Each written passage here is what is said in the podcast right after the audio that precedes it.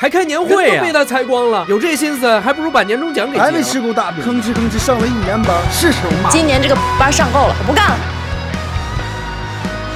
大家好，欢迎收听散场通道，我是麦高芬。今天我们来聊一下正在电影院上映的《年会不能停》。那既然是一个年会节目啊，到年底了，我们台也决定热闹一下。今天我们有四个朋友一块儿来聊天。首先呢，是我们台的老朋友，也是我在电影学院的师妹，青年作家王石玉。大家好，听众朋友们好，师哥好。我跟石玉有一个共同点啊，就是我们俩都没上过班儿，但 这是一个职场电影嘛，对吧？所以我们还是请到了一些有一些大厂从业经验的朋友，是石玉在《卧龙凤雏》的节目的搭档，让我们欢迎丽丽。Hello Hello，大家好，我是第一次来到我们散场通道，特别开心。然后我跟石玉是卧龙凤雏频道的好搭档。也欢迎大家订阅一下《卧龙凤雏》啊。今天我们节目的最后一位嘉宾呢，啊，也不是第一次来我台是吧？让我们欢迎什么电台的孔老师，也是一个大厂的前从业人员。Hello，欢迎大家收听什么电台啊？我是孔老师，好好好好，带跑了，带跑了。非常非常高兴的来到了由北京电影学院摄影系毕业入围 FIRST 的今年电影展超短片环节展影资深广片导演兼专业影评播客散场通道的主播麦高芬创立的这个散场通道，真的是非常高兴，就是来到这样这个半专业影迷向的播客，就是受宠若惊，我也配来到这个地方来跟大家分享一下我的对影片的看法，真的是，哎呀，我的天哪！我的天哪，师哥，你看看人家这口播，这流畅度，这都能上春晚了你。知道每次我去他那儿串台的时候，他都要给我先来一段贯口，我都惊了。我希望这个 title 明年可以持续加长啊。好好好，我努力啊，我努力为你再创造点新词儿。一看孔老师在上班的时候，就是年年主持年会的哈。那今天我们还是回到这部影片啊，《年会不能停》，它是一个讲在大厂生活的青年的生活状态的一个影片。今天我们一块儿聊天的四位位朋友呢，Lily 和孔老师也都是有过比较丰富的大厂的工作经验的。在我们讨论剧情之前，我想先问一下各位朋友，就是这部影片是否值得向听众朋友们推荐呢？然后片子本身适合什么样的观众，以及各位观众朋友在进到电影院之前应该做怎样的观影预期呢？石玉先来吧。首先啊，我觉得这部电影啊，特别推荐在大城市打工的白领们去看，因为它其实讲的不是说特别接地气小镇青年的一些故事啊，它讲的更多的还还是一个互联网大厂或者说集团公司里面的故事，所以我觉得对于很多打工人来说，其实是更有共鸣的吧。甚至说像我这种没上过班的，我看这个片子的时候，我都会产生一种感动吧，就是觉得哎呀，这上班的真不容易啊，这帮人 就我也会有这样的一些感慨。所以我觉得到了年底了嘛，大家肯定积压了一整年的这种心理压力，然后去看这么一部很开心、很愉快的电影，我们觉得还是挺有价值的。嗯嗯嗯，石玉刚才用了一个词啊，接地气。其实这个词现在已经不怎么用了，我们现在一般讲这片子下不下沉是吧？啊，怎么说呢？就是不下沉，但是能接到一些人的底气儿吧。但是这里面也有很浮夸的地方，就比如说白客扮演的那个小中层吧，他都算中低层，他怎么能嗯一年年薪七十二万呢？就是这一点让我就是共情不了一点儿。我觉得他的精神状态像一年挣十几万的人，不像七十二万的。好的，好的，好的，好的。那我们来听听上过班的人怎么看这部影片啊。丽丽先来吧。嗯，好的好的。我之前呢是在真的是宇宙大厂字节工作哦，这是可以说的吗？啊，可以可以，大家都知道可以，他都自曝了很多次了 我还。以为有什么竞业协议之类的。啊，没有没有，现在就是恢复自由身了，在自由职业，非常开心。这个班儿是一天也上不下去了。然后，所以这个片子呢，我也是很推荐的。当时我看的也很开心，感觉各种被戳中，观影的现场也是大家笑声不断，应该都是大城市打工人吧。嗯、我是很推荐大家去看的，而且我会很推荐，就是我们上班族可以带着你的家人去看。比如说，如果你的父母可能没有那么理解你的工作，或者比如说你的伴侣可能也没有上过班，或者他做的一些工作可能不要求他这样的一些工作强度，或者是有这种职场文化，你可以带他去开开眼界，然后给他科普一下里面的这些职场的黑话都是什么意思。我觉得啊，就是听丽丽这么说啊，就是先跟各位听众拉齐一下颗粒度啊。首先，我们台没有收到任何的天方打款啊，我们都是真诚的，呃，不是说是要让你们去买票看电影啊，你们回头手机上看也行。片方没有给我们赋能。对对对，我们电台是这样的，我们不会收片方的商务合作的啊，所以我们所有的表达都出自我们的本意，不要觉得我们好像说这片子好就一定是怎么着有片方的商务，没有的啊，没有的。好的好的，丽丽继续。嗯，之前其实我去看这个电影之前，我是不知道它讲什么的，我只看到片名叫《年会不能停》嘛，我以为它是可能更多的围绕这个年会本身，因为其实年会本身就已经水很深了，在很多场里面。孔老师按耐不住了是吗？对，待会儿孔老师可以再讲一下这个背后水能有多深哈。对，然后我之前以为是有点像那种摄像机不要停的那个感觉一样，就是可能围绕这个本身前因后果，然后其中的人物关系。但其实看完之后，我觉得预期调整的一点就是说，年会其实只是一个从头到尾贯穿的线索，然后去穿起来整个故事。但是它其实更多的展现了就是我们职场很日常的一面，所以我觉得这个是跟我走进电影院之前预期不太一样的。但是我觉得是让我体感整体来说更好一点的一个地方。好的好的，那我们来听听孔老师怎么说，已经摁耐很久了哈。我要首先讲讲我为什么会被吸引去看这部电影的一个过程，请给我接下来四十分钟时间，我来这个复述一下。就罪魁祸首是麦高芬之前跟我说，说要不要看看这个年会不能停这部电影。他说就是之前咱们两个我上你那儿录那么多节目了，剪一剪，然后一块儿发，这个叫串台。我已经厌倦这种合作方式了，我们把合作方式换一换。我说那怎么合作呢？他说你来当嘉宾吧。我说这有毛线区别对吧？这是颠覆式创新啊，是不是？我的天哪，打通了底层逻辑啊，是不是？然后对你这个学以致用的很快啊。我说我们这个合作模式有毛线区别，我才不去呢。然后麦高芬说这次我来剪，我说好的，然后就去。然后麦高芬就跟我说说孔老师你要来做这个东西，我觉得这个电影特别适合你。它这里边有一个传统相声连升三级的结构，我觉得啊你讲这个电影应该会有很有见地啊，把我说的非常开心。对，那他唯独没有提这两个字儿是哪两个字儿呢？叫裁员。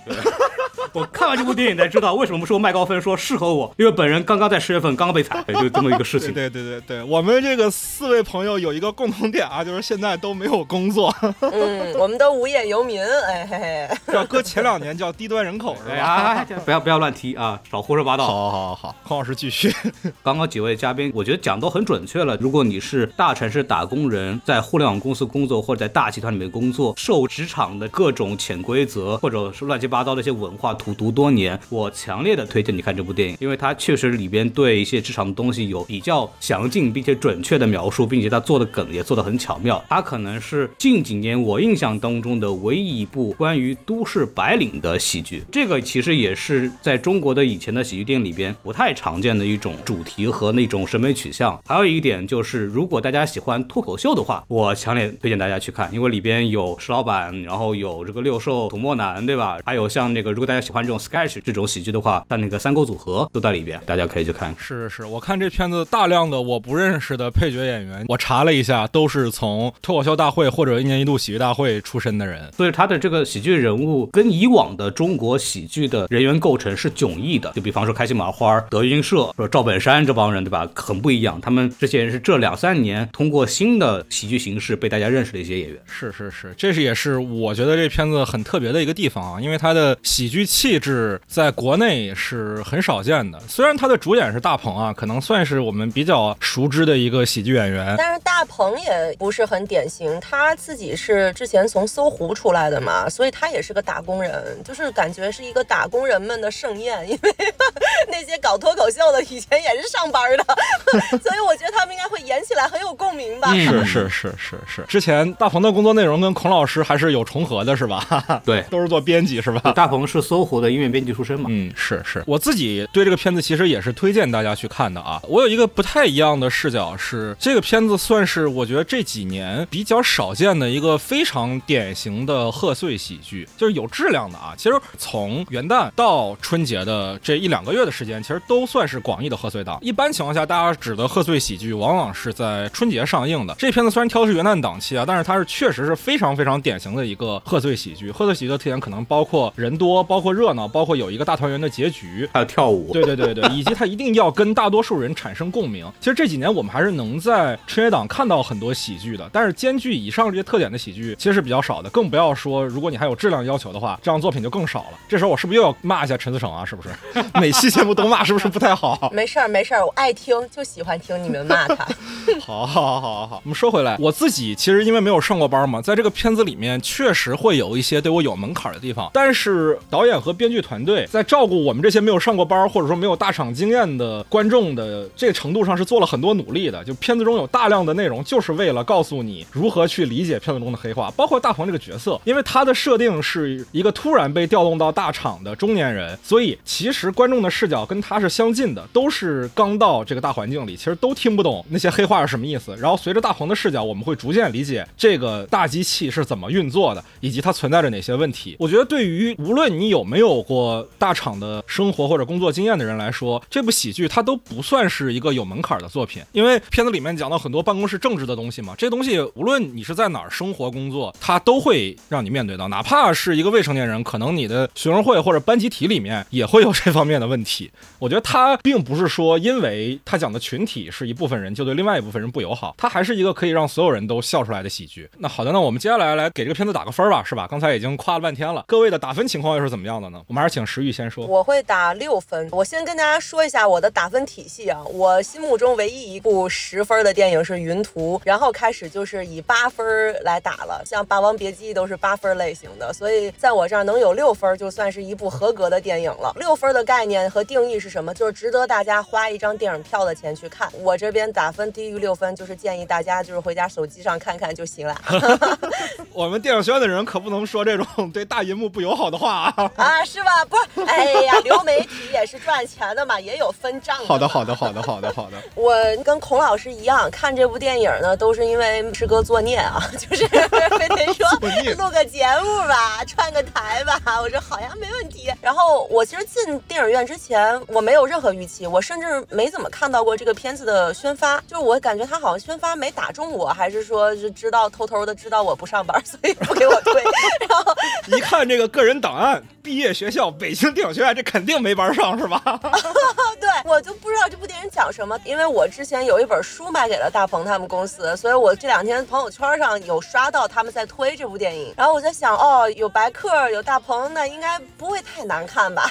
所以我就买了票去看了。进电影院以后，觉得还是挺符合我预期的，尤其是白客的角色，感觉他在演那个万万没想到的时候，就给人一种就是极致的社畜感。进入到这部电影里以后，他这个社畜感真的是完全的拉满了，特别好笑。尤其是大鹏那个角色进入到集团公司，就是省城的这个特别豪华的写字楼里，第一次见到白客的时候，那个白客明明作为大鹏的上司啊，但是结果他就快跪下来跟 大鹏去握手那一段，真的好好笑。里面的笑点我觉得还是很密集的，这也是贯彻了大鹏他们团队制作东西的这种风格吧。让我特别惊喜的是，里面那个童墨男 真的也挺好笑的，就是他这个角色本身不好笑，他带入了童墨男是童墨男，就觉得很好笑了。唯一让我不满意的地方啊，就是结尾的时候没有没有跳那个学猫叫的舞。哦，我真的好期待呀！赶紧给我扭一个吧，多可爱啊！然后就没有跳。我我问一下，童墨男演的是谁？就是一开始 H R 里边的卧底，后来就选择跟了大鹏的那个人。就是那个 Peter 总下面那个。啊啊啊！好的好的好的，我想起来了。他那个角色本身不是特别的存在感强烈，但是因为他演的，就会觉得代入一下童墨男以前新东方当英语老师，我觉得很好笑。好的好的好的好的好的好的。那丽丽怎么看呢？丽丽怎么打分呢？呃，我的话会打七分，然后学时域啊，我也先说一下我的打分体系。我今年看的所有电影里面，唯一能打到十分的就是《封神》。完了完了完了！只有帅哥的胸肌和腹肌能让我打到十分。洪老师可是特别讨厌封神的呀，我怎么把这场忘了？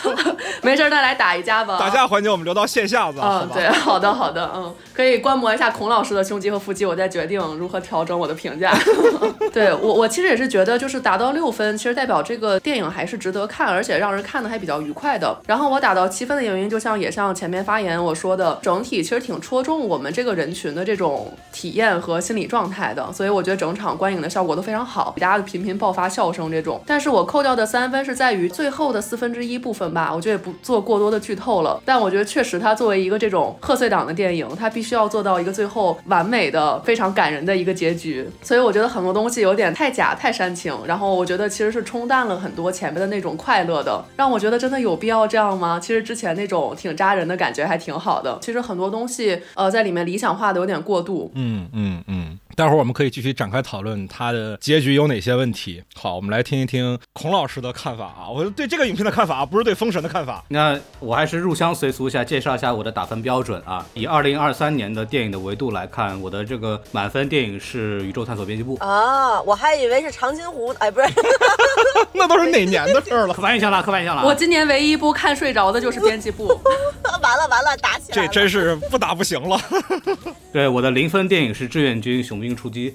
我靠，你这真不想这期节目播呀！我的天，我还能不能说话了？我感觉好危险这个地方。没事儿，孔老师说对，，我的三分电影是《封神》，然后这部年会不能停呢，本人愿意给他八点五分的成绩。哇哦，相当的高了。对，因为首先它是一部结构非常的严谨，甚至是比较精巧的一部类型喜剧作品。熟悉什么电台的听众朋友们知道，我们对喜剧片是有高标准严要求的，然后我们对结构工整的商业类型片。是偏爱，不吝惜打出很高的评价的，认为我觉得好的喜剧片应该得到观众的支持。然后一点五分扣到就跟之前的老师说的是一样的，它的后半部分可能就是丧失了传统相声的加持吧，它的这个处理一些危机的方式显得还是比较的梦幻和草率，包括它要适应年底的这个快乐的环境嘛。如果你是抱着去看一个深入批判职场黑暗的这样的一个观众来去看的话，你会觉得后面的解决方式过于的草率了。你的观影预期呢？就是被我忽悠去的，所以也没啥预期是吗？呃，有预期的。我当时在映后还说来着，我一看是大鹏和这个白客，然后我在想这电影能好哪儿去，对吧？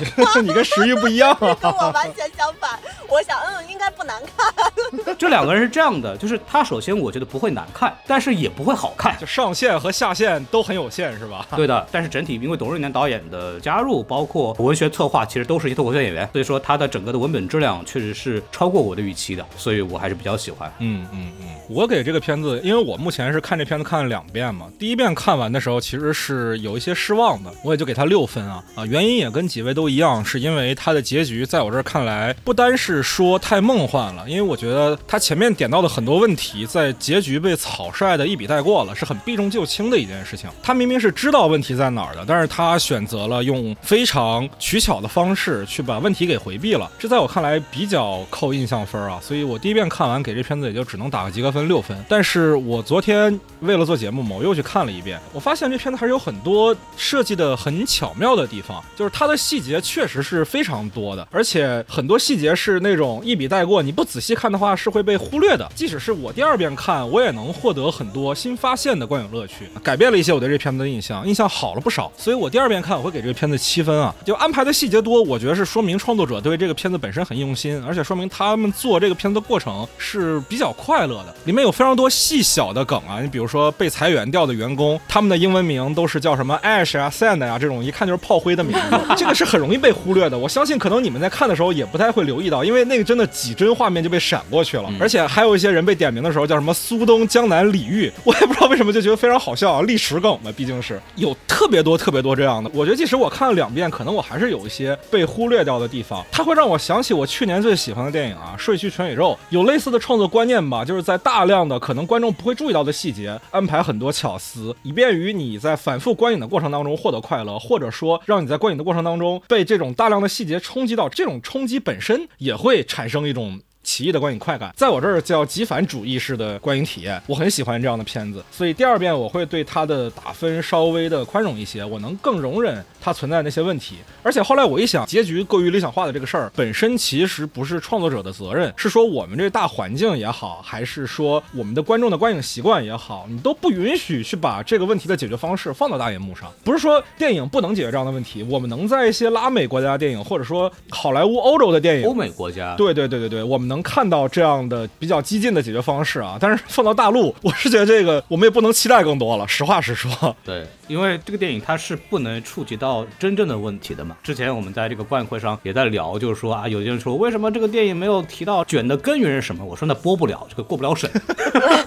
是是是是，这片子是一九年拍的嘛，如果没记错的话，中间也是过了三四年的时间，但是就是它的很多笑点啊，它的对于时代的看法，放到今天依然十分有效。就我并没有觉得说，因为中间过了三四年的动荡，它的很多的表达就过时了。相反，很巧妙的是，好像我们现在的时代的的环境氛围跟三四年前这么一看也没有太大的变化，大家该卷还是卷是吧？对，而且麦高芬你会发现他其实没有刻意的用什么网络用语，你知道吗？因为网络用语的问题是今年是火的，明年就不火了，对吧？然后他就没有去用，所以他一九年的电影，但他现在其实也没有什么任何理解上的问题。其实我觉得他现在上映比三年前可能是更好的，因为今年的经济大环境是更差的，裁员这个情况其实在今年是更加明显的。对，一九年是未来十年最好的一年啊。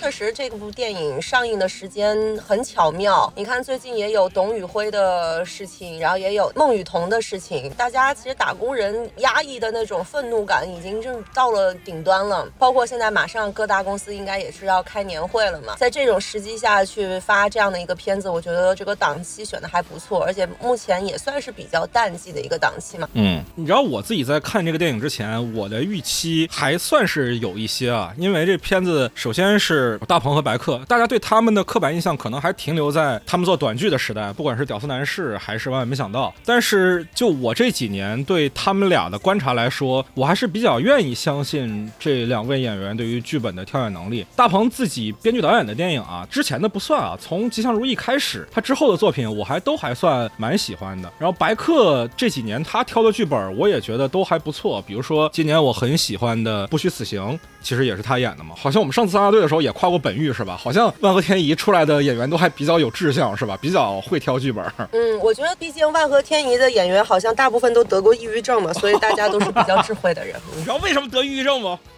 因为他们都上过班儿我觉得万和的演员有一个，他们因为是互联网短视频出来的嘛，当然当年的短视频和现在短视频不是一回事儿啊。是是是，我们当年叫短剧一般。对，但是他们其实每一个人，其实包括当时的教授啊、刘星子墨那些人，都是有电影梦的，都是想拍电影、演电影的。你看这几年过来，基本上都已经在参与到电影的这么一个过程当中了，所以确实是很励志，并且很有理想的。就跟现在的短剧演员就不是一回事儿了。嗯嗯，现在这短视频跟之前的短剧也不太是一回事儿，其实。对，而且还有一点就是这片子片名本身啊，叫《年会不能停》，我也像李李一样啊，想到了这个摄影机不要停。那个片子我是非常非常喜欢的，哦我也是，我超级爱。对对对对对，那片子在我当年算是年度十佳之一，因为我自己其实甚至在进电影院之前不知道年会是啥。我、天哪，你这么无知！我们羡慕了。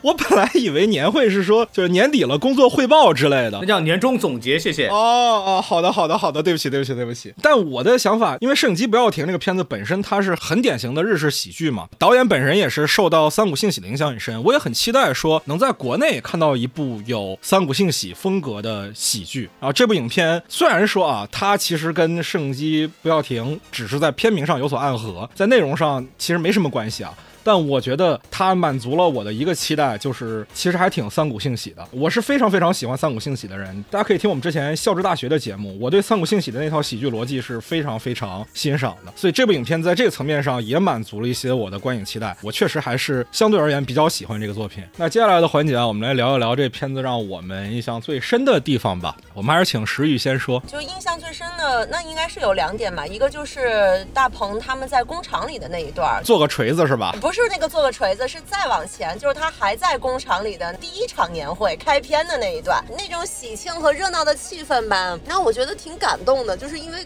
可能这些年经济条件确实是各方面大大环境不是特别好，你到有的时候会很想念那种父母他们那一辈人可能会经历过的一些这种工厂文化的感觉。因为我上小学之前吧，是跟着爷爷奶奶在北京的那个燕山石化，在那儿长大的，就是那边是一个石化工厂，就整个小城市就全部都是各个工厂，什么机械厂，什么北化建，然后各种各样的这样的工厂组成的。所以那个时候，我身边的楼上楼下的爷爷奶奶们、叔叔阿姨们，大家都是在一种集体劳作的这样的一个氛围里面，就当时会觉得特别好，我觉得生活很有保障。早晨的时候跟着爷爷去工厂的食堂吃饭，然后晚上的时候去什么老年活动中心，就是给人那种亲切感很好。所以我看到这个电影里面有工厂的内容的时候，我就会非常的有共鸣。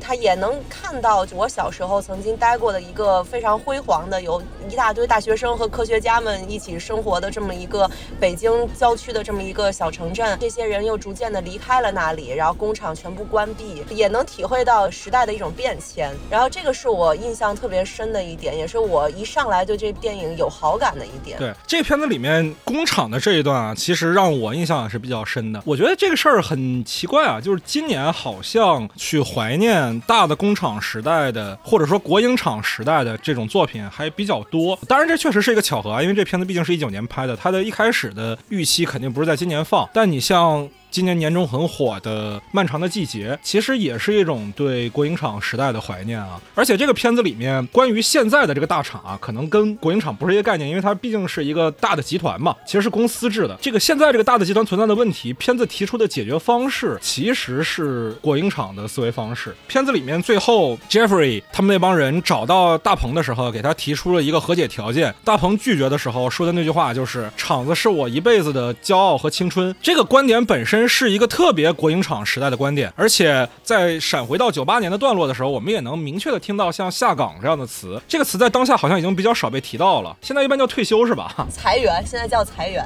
那个时代的下岗是真正的说是拿一笔钱，然后你离开，和现在裁员比较像。但是那个时候的下岗是你主动提出，这个就我我就比较了解了，因为当时认识了很多叔叔阿姨，都是以这样的方式离开了烟化嘛。然后他们就是说，我现在要下海做生意，因为九十年代末两。千年初嘛，市场经济很好，工厂呢又发的工资特别低嘛，因为烟化那边和北京城中心的工资能差出一倍。他们当时的想法就是，那我领一笔钱我走，正好厂里效益也不好，就要降本增效嘛，要把大家都开掉嘛。然后他们就选择了下岗。这个下岗是指的是一种更多的像是一种主动性的裁员，但是也能拿到补偿。那我觉得这个是石玉在北京的一个幸存者偏差了啊。对啊，东北是不是好像一分钱都没有？我听说是。这不是钱不钱的问题，东北。这个下岗潮这个话题为什么这么严重啊？以至于到今天还是很多时候被拿出来讨论的一个问题，是在于这当时确实很残酷。首先是下岗确实会给一笔买断工龄的钱啊，这个钱叫买断工龄，就是厂子不再负责你之后的人生了。但是这个在工人们眼里看来，往往是一种背叛，因为像片子里面大鹏说的，集团跟个人就像是两口子过日子一样的关系。现在是你不要我了，你给我一笔抚恤金，但是这本身在很多工人眼里看来就是一种背叛。而且当时东北因为很多我们不能讲的问题。其实这笔买断工龄的钱发到人手上是有多少，这都是很不一定的事情。而且在东北啊，如果这笔钱连暖气费都交不起，那真的是会出人命的。当时真的是有很多很多不能直说的社会现实问题。就本身下岗这个词，在国内它绝对是一个消极色彩高于积极色彩的词，它是一个很残忍的事情。可能在大部分的观念里，其实都是这样的。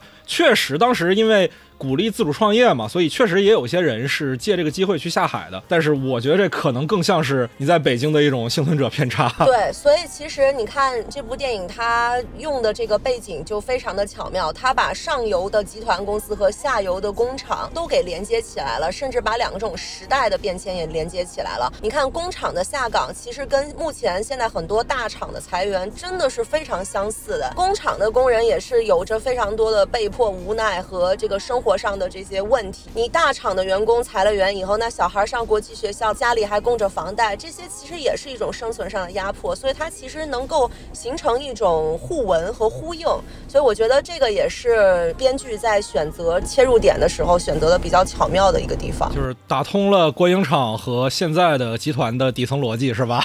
用这片子话来说，说实话就是这样，因为都是一样的，就是让你走人嘛。对，裁员跟下岗其实就是一件事儿，国营。企业也是商业机构嘛，在这个商业机构的发展遇到瓶颈或者它的发展方向发生变化的时候，然后把那些不需要的员工进行补偿式的辞退。按照这个马云的话，就是为社会输送人才嘛。对，其实是一件事情，只不过就对象的不一样而已。对对对对对。好，诗意讲讲你的第二个印象比较深的地方吧。我想再讲的另外一个事儿就是大鹏到了电影比较靠后的那部分，我印象比较深的其实是一个不太好的印象，就是他们。唱歌，年会上用一首歌来去宣泄自己的怒火，然后剪了个鬼畜视频来曝光所有的黑幕。就是这里，我觉得非常草率。虽然说歌词写的很好啊，歌词就是努力的去力挽狂澜啊，但是这个设置本身，我觉得没有跳脱出一个框架。也许你我们确实是要在，因为毕竟我们的名片名叫年会不能停嘛。那你既然是必须要在年会上去解决这个问题，但它有没有更跳脱出框架的方式去解决呢？就是我之前其实看过一个韩剧，那个韩剧叫做《我的老板每天死一次》。这个片名听着就很励志啊，好劲爆就哦！我的老板每天死一次，然后听着好像是一个挺网文的一个韩剧，但是它里面其实讲的也是，它是一个食品公司嘛，就是讲的是一个食品集团公司和它底下的那些连锁店，就炸鸡连锁店，这些连锁店之间的各种各样的这种利益纷争和关系，它和这里面是有非常多相似的点的。它也在讲一种公司对于员工和对于这种加盟店店长的这种结构性的一种压迫，但是它这里面最终大家其实是有一种颠覆的，就是到了结尾的时候，我们是洗牌重新来，而不是说像现在这样就是告老师，因为现在的一个结局就是说我告到集团大领导头上，这个东西其实我觉得对于很多打工人的这种宣泄来说是不够的，是不满足的。我相信世界上没有任何一个打工人他的终极目标是把自己的加一告老师告状到加二去，就 这这个就太 low 了，就是大家肯定想想的办法是我把加一加二全部都干掉，我开一家公司超越字节，超越 B 站，就是大家肯定想的就是这种更宏大的一种东西，或者说我压根儿我就脱离你们的系统，我去过自由的人生。现在这给我的一个感觉，这里面唯一让我觉得人生观值得肯定的是 Penny，对 就是那个对对对对外包的那个女孩，那个叛逆，就是只有她让我觉得就特别的能够 get 到，你明白吧？但是其他人，我觉得他们还是活在一种规则制度下，就是这个颠覆性不够。嗯，就是首先我觉得那个唱歌那个部分，它其实是有影射的，因为在几年前我忘了哪家公司了，就出现过类似案例，就是他们通过年会表演歌曲的方式，把公司内部的阿杂事儿全爆出来了。对，确实是个社会新闻。对，是出过这个事儿了，所以说他这个地方，我估计可能甚至是他们拍这个剧本的一个抓手。但我觉得这也是让我觉得他很梦幻和没必要的一个原因，就是当时他们其实看起来情况非常的紧急嘛，就是那个电脑可能都要被抢了。我以为他们做的可能就是把这个视频能导出，能传到那个控台就可以了。最后居然还有时间搞出了一首非常精心的 rap 的歌。很会 freestyle，那可不是 freestyle，那是正经写了词儿的，白客还看呢。那这么快能写出来，接近于 freestyle 了，你知道吗？所以所以说，我是觉得那个部分其实处理的还可以。然后还有一个点就是刚刚精神状态好像 Penny 那个是比较得人心的，但是其实我觉得剧本上比较好的地方是。他其实充分的把这三个人的性格和他们的行为逻辑已经写得很清楚了。Johnny 胡是那个无论如何不会离开公司的人，第一反应是我如何保证公司利益的情况下实现自己的想法。对，他是人在塔在的那种人。对，所以说他不会去做那种直接把所有人都掀翻的这种决定的。白客演的那个就不用提了，就是个职场老油子，完全是跟着职场规则走的。他即使最后我被歧视彭浩人冲冠一怒，他也是希望自己还留在公司里边，得到公正待遇就 OK 了。Penny 是那个本来我就不在这公司里边，我是个临时工，我就掀翻就掀翻了。所以我觉得剧本里边已经把这三个人的取向给写得蛮清楚的。所以后来他们决定去做那个决定，也是完全 OK 的。甚至我觉得大鹏他作为一个不在这个体系里边人，他不了解说我举报一定要直接举报到最高领导，而是啊只是说举报加一这个事情，我觉得他是合理的。因为他其实也不太明白背后到底怎么回事儿，所以他就很乖的时候就举报上一级。我觉得这个部分倒是也是合理。嗯，我正好借着孔老师的话往下聊啊，我觉得白客这个角色吧，让我觉得他前半部分都很合理，我觉得都很喜欢，都很好笑，但是他的这个转变太突然了，感觉就是念了首古诗，然后他就转了。当然前面也有一些铺垫，比如说他对于这个整个企业的洞察呀，包括他被这个企业层层压着的这种感受，他这种喘不过气儿的感受。我觉得是有，但是就是感觉他这一瞬间的转变太找不到一个明显的情节抓手。都开始抓手了。其实剧其实剧作里面也有一个概念叫抓手啊，但没关系，就是这片子里面他。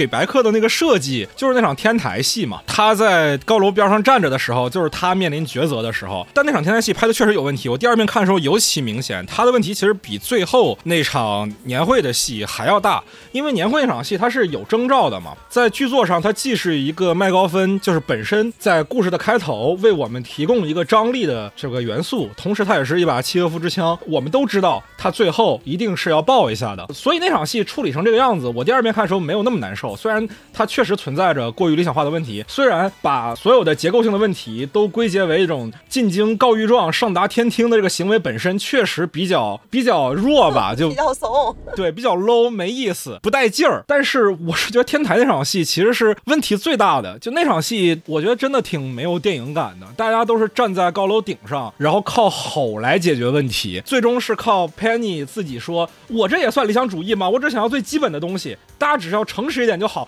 这真的在剧作上我是不信服的。而且那个那场戏还有一些特别刻意的导演上的技巧，虽然说这种技巧确实能让最基本的观众也看出来，但是确实太 low 了。就是他们仨在争吵的时候，天上是阴云密布的，然后等到大鹏把白客从楼的边缘拉回来的时候，突然就出太阳了。我的天，就是太刻意了。对，这就是剧作不够，导演来凑那种感觉。就是这一场戏，可能估计编剧也想不出什么更好的招了。那导演说：“那把它放到天台上来 来拍吧。”就是给我这样的一种感受啊。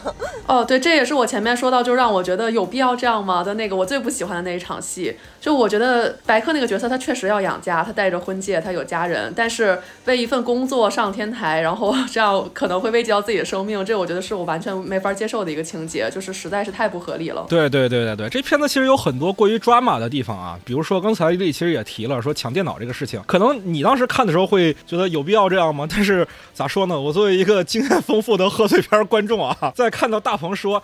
现在这电脑比我们仨命都贵的时候，我就知道一定有人来抢电脑了，这是一定的，太明显了，太明显了。这个片子所有地方都做的其实特别明显，就生怕观众没有这个感觉。而且啊，就我们之前做二一年贺岁档的节目的时候，聊过一个圈子叫《人潮汹涌》，里面我的嘉宾菊哥其实提过一句话，就是在中国的观影环境下，无论你是什么样的喜剧，最后都要通过一场大群殴来把观众的观影乐趣给满足。这。这你真的要让我怎么解释的话，就像是给包饺子，对，包饺子，类似春晚包饺子，老百姓就爱看这个，所以他无论如何一定得有这场群殴戏，所以因此我也不会对这个情节要求太严格啊。还有就是年会嘛，就是最后通过唱歌来解决问题啊。一方面，这个确实作为它的类型定位上需要一个。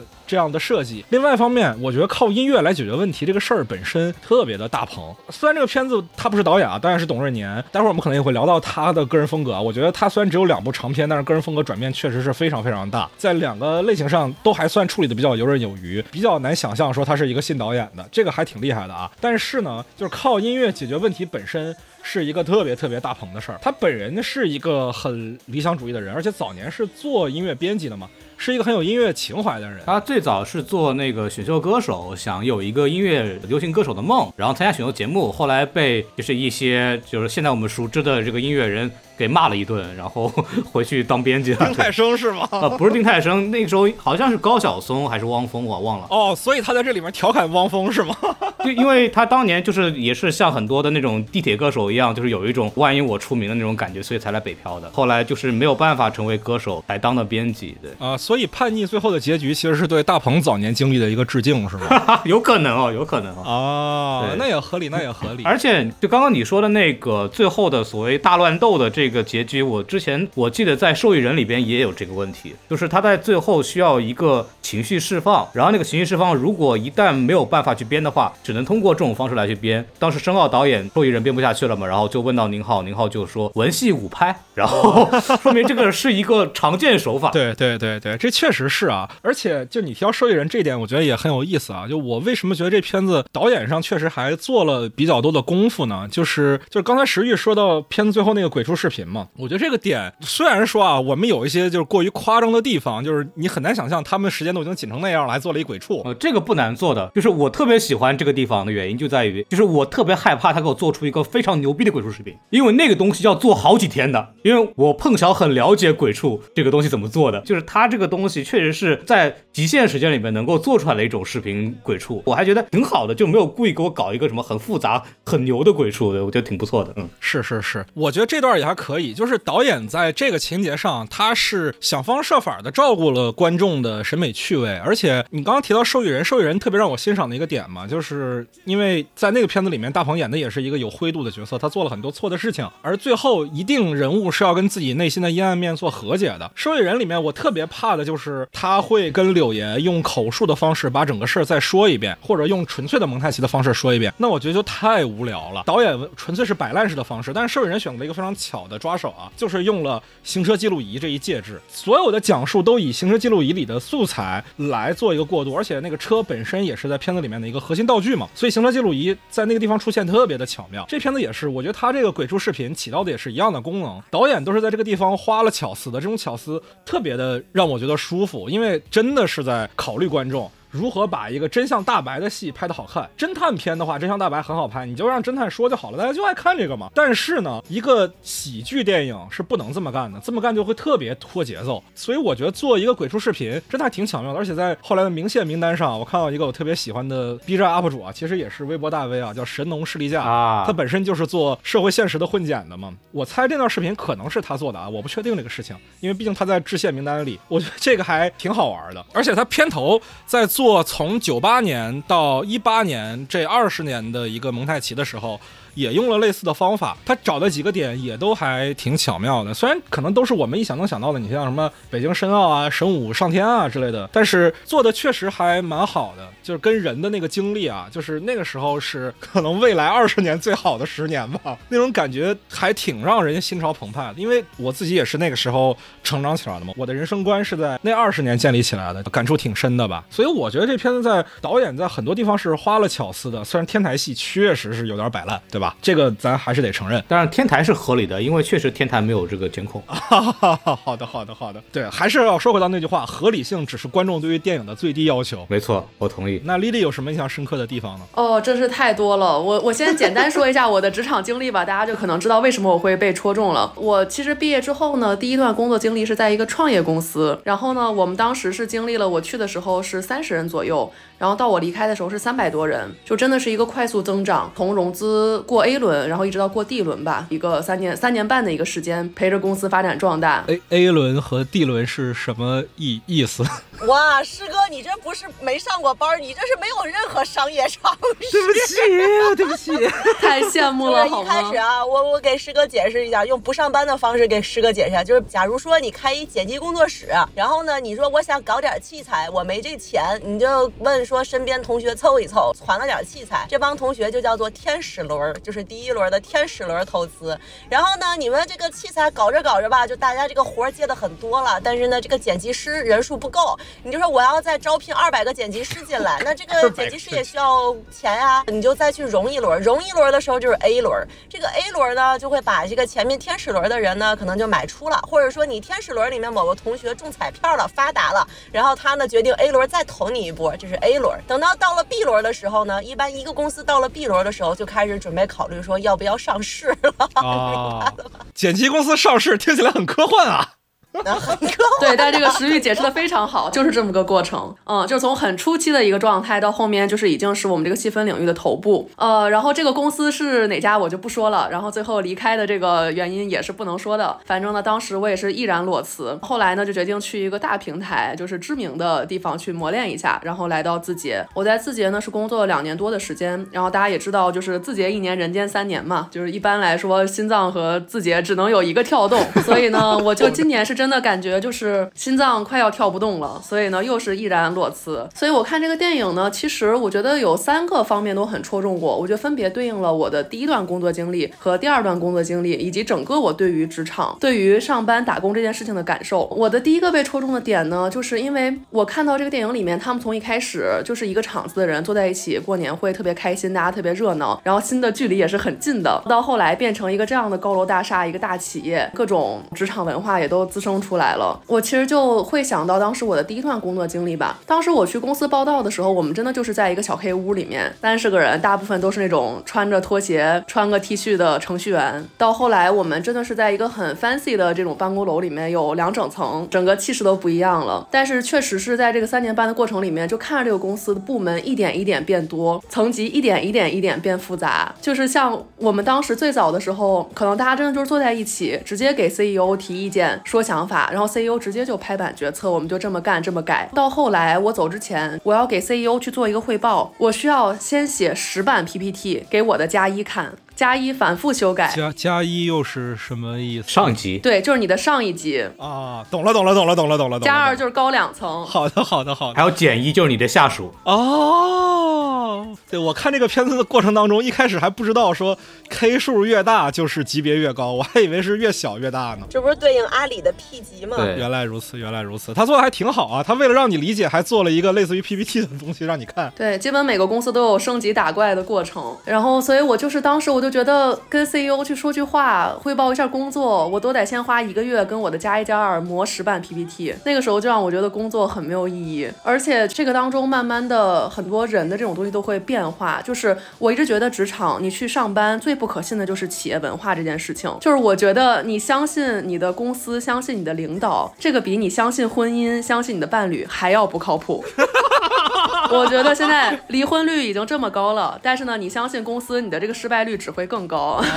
对，因为我觉得曾经我们也是一个很单纯的一个情况，真的就像大鹏演那个角色一样，就是那个时候虽然也是一七年了，但是我觉得我我对公司的感情真的有点像那个时候大鹏对厂的那个感情，就是这就是像我家一样，这些同事就像我的家人，我们上班在一起，然后下班也是在一起玩的，甚至节假日还一起出去旅游，真就是很亲密的一群小伙伴。但是到最后其实都会走散的，因为各种各样的原因，大家也会长大有自己的生活，像大鹏结婚又离婚，然后呢，像很多利益的这种问题，包括像大家在里面升级的速度不一样等等，就我觉得所有这种你看起来美好的文化，尤其在工作这个场景，它都会腐坏掉的。所以其实我是觉得，其实上班主要还是看一些更实在的东西吧，比如说工资呀、你的这种成长等等等等。但真的就是不要太依赖于企业文化，它过两三年你看着再怎么好，它都不是那么回事儿了。好的，好的，好的，就是自我的代入感让你比较有共鸣，是吧？对，然后第二点其实就是我去到字节之后呢，我确实觉得在这种大平台，因为字节其实是有十几万人规模的，我不知道听众朋友们就是知道不知道？对，感觉像一个小国家。我的天，这已经能踏平冀州了，是吧？啊，对对对对对。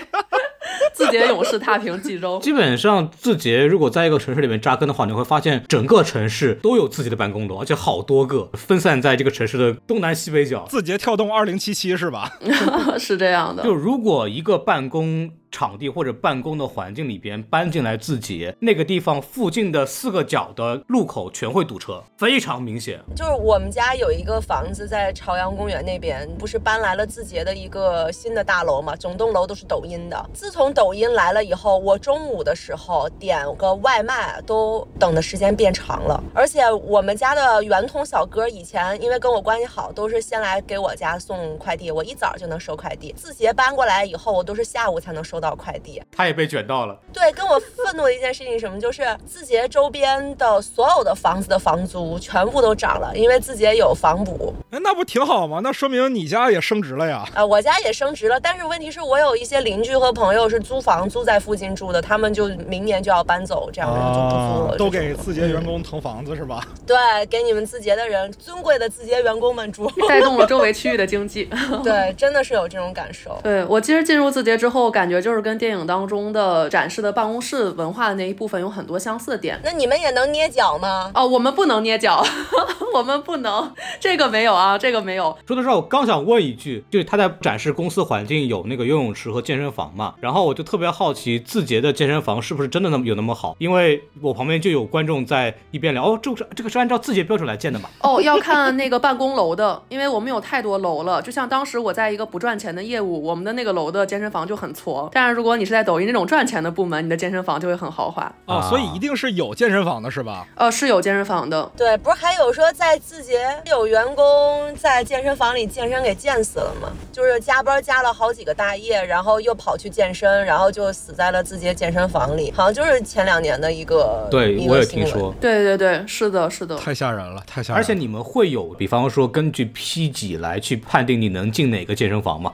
啊，那没有吧？呃，我感觉我们的高管就是在字节，我们叫高年级啊，因为我们的互相称同学，这是一名要求的啊。我们的高年级应该也不会有时间在公司的健身房运动，因为他们就是各种飞啊，那你们不会管专业名叫班长吧？啊。不是，他也是同学。哦，好的，好的，好的，好的，好的。我刚进字节的时候好难以接受啊！我的天呐，我觉得超级幼稚，而且我们还就是要求不能叫您，不能叫哥和姐。那我作为一个北京人，我觉得你让我对一些明显看起来四五十的同事叫你，我觉得我很不礼貌。天啊，对啊，这对于北京人来说太不友好了呀！我当时真的要被逼死了，刚进公司，所以当时看这个电影的时候，很多点也是被戳到吧。比如说像里面，其实很多人都会很讲讲究这个所谓站队这一说，就是谁是谁的人。你看，直到最后就是年会都结束了，Peter 还在那边说，这次我们是站对了这个队伍的吧？那为什么这个事情这么重要呢？其实我我觉得平心而而论啊，就是我觉得自己已经是企业文化相当不错的了。然后呢，我在的业务呢又格外的绿洲，就我觉得整体来说还是不错的。但是其实这种现象还是会存在。就比如说当时我们的一个潜规则吧，我们每一年要评两次绩效，然后呢，这个绩效呢，它会有一个所谓校准的环节，就是说先由你的加一来答，但是会由加二和其他的这种高管，包括 HR 一起校准一下，就是去避免各个领导他打的这个分数是不平衡的，因为有人可能手松，有人手紧，就会打的标准不一样。然后这个呢，就是为什么大家会说，如果你跟你的加一关系一般，那你把你跟你加二的关系处好；如果你是你加二的人，那其实你的绩效就不用担心了，因为你的加二会压你的加一。这个我不知道大家听懂了吗？哎呀，好累呀！我就觉得上这个破班儿真的是听着我现在都乳腺疼，真的马上要结节了。我觉得这个还挺好理解的。你放到剧组里来说，就是你得罪了导演没关系，你跟制片人处得好，你就不会被换，哎，对对对对对，就是这意思。就我真的是能看到一些人，因为可能更上上层一点的领导或者他的加二，就是更偏爱他一点，但是他在自己的这个小组里面就会有一种莫名的这种优势，别人可能也不太敢惹他，就是有这种隐形的战队的这种文化。办公室政治嘛，对吧？对，真的很多这种点都让我很心累。跟错领导的话，就是确实会对你的发展是有一些问题的。如果这个领导的业绩不好，他肯定会影响到你嘛。比方说先裁员什么东西，肯定会先裁表现没那么好的业务线。对，所以说领导不给力的话，他也保不住你啊，大概这么一回事儿。对，是这样的，所以这个也是就是我想说的第三点，我很受触动，就是我觉得就像大鹏演这个角色，他其实是因为一个很意外的一个原因，然后被调到总部，后面开启了一系列的故事，然后人生被改写。我就是觉得有时候作为呃打工人在职场里面，真的就是像海上的这个一叶小舟，就是有的时候你的命运就是不知道被外面什么的什么样的一个因素突然就改了，可能就是一个高管之间的斗争，你可能就是那个受害的人。包括其实在我当时为什么会毕业之后先去了一个创业公司，其实那个时候我是签约了国内真的是顶级头部的一个大公司，但是在我临毕业之前，突然。我的这个 offer 的岗位就被改动了，我们那个岗位在那一年几百号人就是被端了，就不再收了。我们突然架构调整，然后呢，你们就被变成别的岗了。我当时就是真的是觉得哇，是一块砖嘛，就是组织需要你往哪里搬，也是为什么后来我就没有入职那个大的平台，然后跑路到一个小的创业公司。我就觉得其实跟大鹏那种感受是一样，就是你都不知道你的命运在被什么莫名其妙的因素，可能就是某个高管之间的一些斗争，就莫名的就命运被改写了。对，它里边有条暗线嘛，就是实业的那个板块的那个副总，他们想把它搞下来，然后所以才做了这个这个财源广进的这个计划划。对，但它其实会影响到无数人的饭碗。对，历史的一粒沙落到每个人头上就是一座山，是吧？是对，其实这个片子你仔细看一看，它还是挺符合目前当下的主流价值观的。你看，它讲的是占互联网金融的一波人要干掉实业嘛，但是其实现在国家很提倡的是能够给更多的人提供更多就业岗位的这种实体经济的这些实业嘛。我觉得这个从咱们大政策上来看，这个片子也算是比较符合潮流流的。我个人也是这样看待的。我觉得其实目前很多互联网经济是过剩的，而且有很多工作都是 bullshit job，就是我觉得这个工作可能一个人就可以做了，但是他非要要一个 team 来做，这一个 team 就会出现大量的管理和沟通的繁琐的这种工作，好像每个人都很累，但其实你们总工程量就是那么一些，然后互相还要争 OKR，就是这个就让我觉得呃特别没劲。而且一个人跟一个 team 他的要求是不一样的，比如你人一多以后，他就会希望你忙起来，所以要做很多真正没有用的东西。就你一个人的时候，可能做的时候还是有用的，但你一堆人的时候，就没有人做在做有用的事情，因为他不承认你就做那个有用的事情就可以了，这是不可以的。比方说我在公司工作的时候，我说啊，老板能不能招人啊？但是你不要以为你招了人，他会帮你做事情，他招了这个人，他会做新的东西，他不允许你招一个人之后啊就来帮你的，就不可能的。是的，是的，而且你看大鹏去 head count 那段，哎呦，我太 点了，嗯，就是那个 head 唱那块儿，我就觉得真是人浮于事，谁和谁在某个里面，然后他问啊你是做什么，我是做什么什么架构的，说啊那就是架构什么什么，对，就那一段，我就觉得特别点，他自己可能都说不明白自己的工作是什么，真的会有这样的，就是因为我之前有一个很好的闺蜜，她也在字节嘛，她是在抖音，她是做销售，其实是给公司赚钱的部门，然后所以他们部门的人特别多，但销售与销售之间的竞争压力就非常非常大，因为现在的客户都属于存量时代嘛，那你你手头有客户，你就自己该跑跑数据跑数据，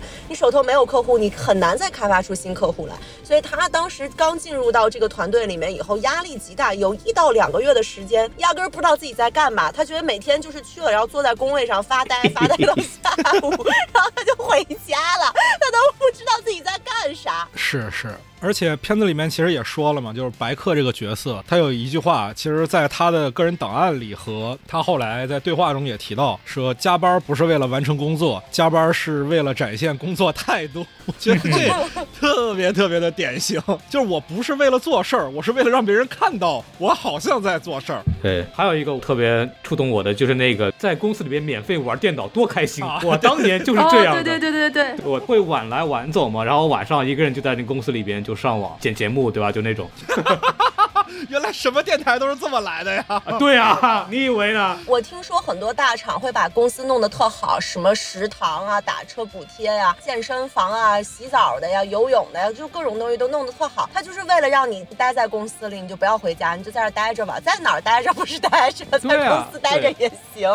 特别是因为互联网公司年轻人比较多，很多人可能还没有成家嘛，甚至还没有另一半，所以他也其实也没什么事儿，晚上你知道吗？就就在里面待着，包括九点半打车，对我们公司也是一样的，就导致大家其实晚饭都不走的，就是等吃完晚饭晃半天到九点半了，好好打车回家。可是这样就会很影响消费，你们不觉得吗？就是我们国家目前也是在提倡减少这种九九六的问题，要正常的去上班嘛，然后正常的下班。其实这也是因为你要是没有下班的时间，你怎么去消费呢？哎，这我不同意啊！我觉得我上班的时候花钱花的超级多，而且花的都是没用的钱。因为那个时候我上完一天班很累，我晚上就要打开淘宝呀、抖音啊什么的疯狂购物，然后我的很多钱都花在抖音商城了，就又上交给公司了。哦，闭环了，李吕与字节之间的闭环啊！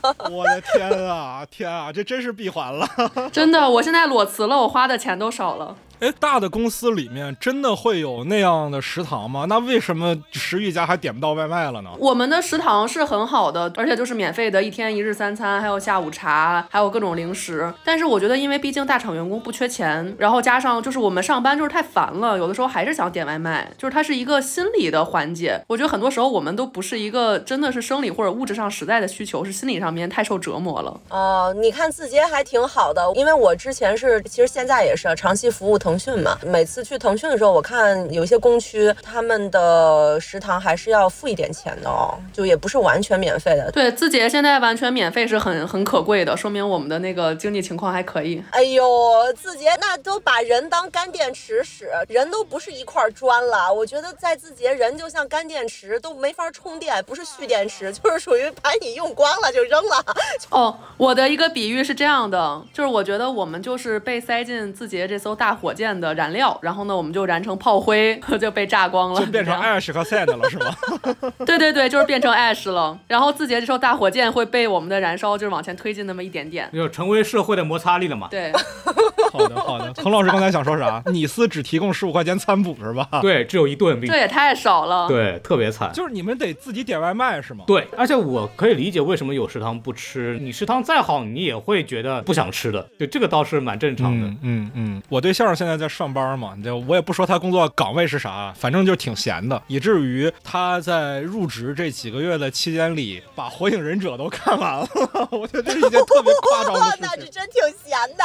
好的，那孔老师有什么让你印象比较深刻的地方吗？啊，先聊聊一个非常有意思的承上启下的部分——互联网黑化。啊，对对对对对对对，反正我在电影院里，我跟大鹏一样懵啊，根本听不懂他们在说啥。对，然后这里边有一个小段儿吧，高浓度的汇集了一下这个黑化。原台词儿我专门记了一下，它是三段话。第一段话叫我们要拉起水位，把规则通晒一下。第二段话是要记得线上线下互为补充。然后第三段话叫找好抓手，打通底层逻辑，为未来实现颠覆式创新打好基础。啊，这是那俩女员工互相聊天的时候说的吧？对对对，这就是大鹏进到公司的时候，然后自己不知道干啥，听到旁边的人说话的时候说的内容吗？对，最后一句话不是不也被大鹏后来用到蒙那个孔连顺那个台词儿吗？啊啊哦，那是孔连顺啊，我还没认出来。对，那是孔连顺。然后听这个节目的人，很多人其实不是我们这个工作环境里的，包括像这个麦高芬，对吧？所以说给大家简单的介绍一下里边的一些话什么意思。首先第一句话里边有几个这么几个关键词儿，叫拉齐水位和规则通晒。拉齐很好，很简单啊，就是统一目标或者统一认知，对吧？我们俩两两个的这个认知要在一个上面。对齐一下颗粒度。啊、对，这个颗粒度一会儿再说。水位的意思就本来是来自于数据服务器里边的这个关于数据量的这么一个衡量标准，但是互联网把业务线跟数据线弄在一起了，所以说后来水位的定义就会有所这个泛化。现在比方说像我们运营岗说水位的话，一般来说就是数据指标，整个用户的流量体量是在什么标准啊，叫水位。所以说拉起水位就是说我们要去拉起我们服务的那个目标。然后这个规则通晒是什么意思呢？规则就不解释了，叫通晒。最早以前呢，就是指数据管理部门和技术部门之间的一个打通的这么一个感觉。数据部门是为了业务服务的嘛，你通过数据分析来给业务提供一些辅助或者是指导。通晒的这个逻辑呢，就是大家把这个数据上的这些信息和业务上的信息打通，两个部门之间能够形成一个紧密合作的状态。通晒就是要把这个成果要秀出来、展现出来，那叫通晒。对，然后还有一个叫什么？叫抓手的。抓手这个刚刚麦高芬讲说，你们在这个影视行业里边也有这个词儿嘛，在互联网里边，这个最早好像是阿里里边出来的，就是说你遇到一个问题以后，你要找到一个入手点去解决它，那个入手点呢就叫抓手。比方说双十一这个购物节，就是淘宝这个 APP 的抓手，深造一个节日让大家购物，这就是一个抓手的一个典型的案例。明白了，我刚才说的那个剧作里面的抓手，其实是从英文的 hook，就是钩子来的。啊，其实意思也是一个意思，就是在剧作上创造一个点，然后可以在这个点上用力，可以去在这个点上制造冲突，就是抓手的意思嘛。嗯要影子嘛，对对对对对对对，类似这种。然后那个颗粒度啊，这个也是这个本片的名台词，我估计会成为今年年末的一个流行语，对吧？拉起颗粒度。呃，颗粒度这个东西呢，它其实代表了一个数据或者信息的一个清晰的程度或者细致程度。对，像素啊，对对对对对对对对对，我一开始还以为是从摄影方面来的，因为我们讲 胶片可能会讲颗粒感什胶么片 颗粒，度是吧？啊 底，片越大，这个颗粒度就越细。呃，举个例子，从数据角度来讲的话，如果你是以周为单位，就比以年为单位颗粒度更细。哦，就拉起颗粒度，我们这个更新频次，对吧？麦高芬是两个月一期，什么电台是两天一期，对吧？我们的颗粒度就是不一样的。也没有那么惨。对，所以我们通过串台的方式来去拉起颗粒度嘛。哦，懂了懂了懂了。像那个还有一种，比方说用户画像，比方说这个散场通道的这个用户画像，男女比例、年龄、看片的消费喜好，有很多的维度来去衡量这一个人的形象。那么肯定是维度越多，就是颗粒度越细。所以什么叫拉起颗粒度呢？就是大家在汇报之前，我们要先要把数据和我们的这个数据目标给对齐，我们的这个衡量标准是什么？不要说你的很细，我的很粗，这样汇报的时候不就这个老板不叫问嘛？啊，所以串台就是一种拉齐颗粒度的手段，是吧？就拉齐更新的颗粒度。好的，懂了，懂了，懂了，懂了。然后还有闭环，对吧？就闭环这个词儿呢，我举个例子，比方说百度，百度你一搜里边就会弹出很多广告，它会把那个付了钱的搜索结果置顶，然后你点进这个广告，你完成了消费，广告的甲方收到了钱，甲方就会继续投钱去巩固这个入口，然后给百度带来这么一个收入，那么就形成了一个闭环。啊，所以我牙疼搜百度得出乳腺癌的结论，就是因为这个，是吧？啊，对，它是能形成一种自己这个环境可以持续的增长和赚钱啊，这叫形成闭环。就我给你举一个影视圈的例子啊，师哥，就比如说腾讯买了阅文，阅文投了新力，这就变成了新力去阅文买小说 IP 改成电视剧，最后电视剧在腾讯视频上播出，就形成了一个生态与闭环。懂了，懂了，懂了，懂了，懂了。它会自我迭代、自我成长啊，就迭代这个词儿就是升级的意思啊。哦，这个还是知道的，这个还是知道的。对，呃，然后还有比方说赋能，赋能这个词儿是腾讯来的，腾讯是一个社交平台嘛，微信或者是 QQ 等等，这种社交平台是能够帮助个体商家来去增加他们的流量入口的，对吧？那么可以说我通过微信小程序给那些轻型的游戏一个赋能，让他们很轻易的得到更多的用户，就是给它增加价值的这么一个逻辑。大概就给大家把基础的科普了一下啊，有助于大家看懂这部电影。好的，好的，好的，好的。我三刷的时候注意一下啊，应该能听懂了。真的太强了，孔老师居然每个黑话是从哪个厂出来的都知道。我就查了一下，查了一下，呃，因为大家在互联网公司工作就会说到这些词儿，这个词儿在我们的工作当中是非常高频的出现的。我如果印象没错的话，应该是阿里先搞了这个风气，所以说你就能从互联网黑化的密度很容易的判断这位老板是从哪个公司来的。当然，他不是说完全没有道理，因为他有些词儿确实是很简单的能够去表达业务的这个逻辑，然后他又没有那么水嘛，让老板听的也爽，对吧？然后但是慢慢的，因为这种黑化泛滥，因为阿里的原因，阿里就是很喜欢干这个事儿。然后因为阿里前几年的时候还是一个风口浪尖的引领性的大厂嘛，所以说就导致了各个互联网公司为了我们要成为阿里第二，对吧？我们就得学，什么都得学，就把这个黑话学过来了。然后导致大家的汇报里边、PPT 里边全这种破词儿，你知道吗？因为我的公司就是一个曾经是一个不出圈的一个小厂，这几年迅速的扩张，引来了很多其他大厂的人当老板。我们本来这些人是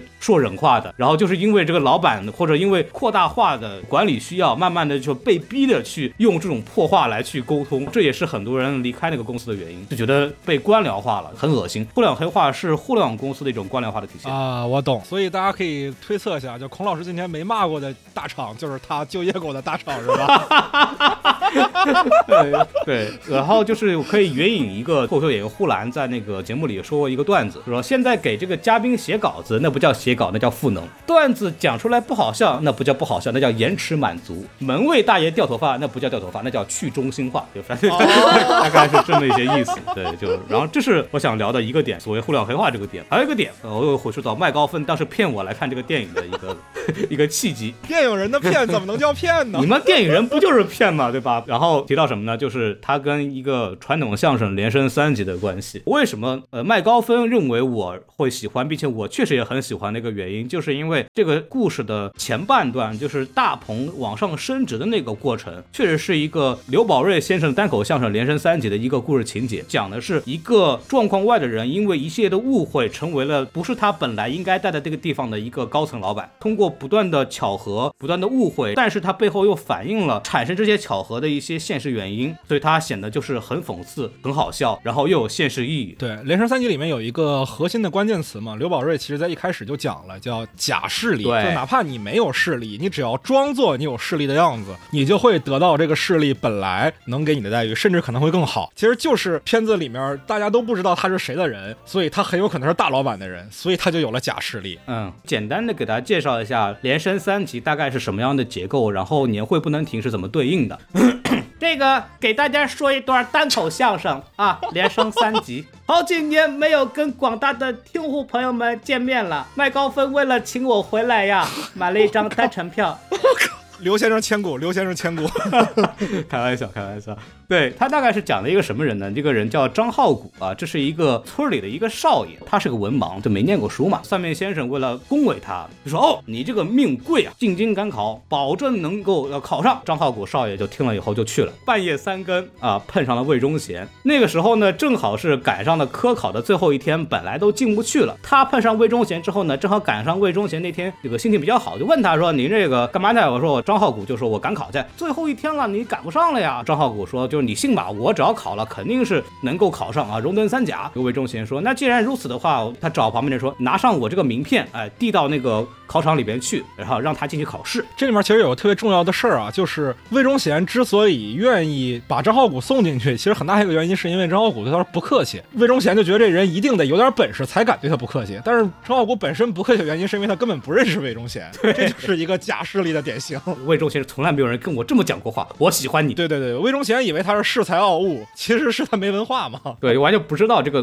体系，所以说张浩古就是因为魏忠贤的这个名片进到里边考考试，是这个考官看到魏忠贤的这个名片呢，以为他是魏忠贤的人。你说我是给他第几名呢？我是怎么给他出题目呢？然后两个考官就商量说，索性呢也别给他出题了，这样我出题你来写，就算作他写的，就让他用过去。在这个店里面是不是有一样的桥段？就是大鹏跟那个孙艺洲说，我是不是有份报告要交？然后那个孙艺洲说，那是交给我的呀，我来写，然后你来估摸，然后我就交上去，对吧？就是一模一样。您这样的身份还用自己写吗？是吧？对，就是这样子的。所以说张浩古在这个故事里边就考了第二，因为第一过于的这个明显了，说我们低调一点考了个第二。这个部分就是第一层危机，就是他碰到了魏忠贤，并且魏忠贤无心的递名片，造成了他被两个主考官给照顾了。这个完了以后有第二层，就是他进入了翰林院。他这个进入翰林院怎么进的呢？就是因为他这个考中之后，两个考官说啊，你考上了，我们跟我们有关系啊，什么什么东西啊，也是看在这个魏千岁的这个事情上面。张浩古这个时候反应过来，哦，那个。人是这个九千岁，那我是不是应该去到这个魏忠贤那边去送个礼呀？啊，就买了一堆东西，因为他家里有钱，进到这个魏忠贤的家里边去。然后魏忠贤呢，因为本来说我只是看看说你有没有真本事，结果你真考上了，好像真的是一个人才啊！魏忠贤准备要去颠覆这个朝政，准备自己想当皇帝的，对，谋朝篡位嘛。对，所以说我得留下这个人才，还做了一个礼送出门的这么一个动作。结果一下子完了，旁边那些官员路过的发现，哇，什么人能被魏忠贤亲自送出门，对吧？所以说那个后来考中之后给他。分配工作的时候说：“您这个大才进翰林院，进翰林院就是意味着你之后是有机会直接参与朝政的。然后这个人不认字儿，你进翰林院你要理论上写文书什么东西，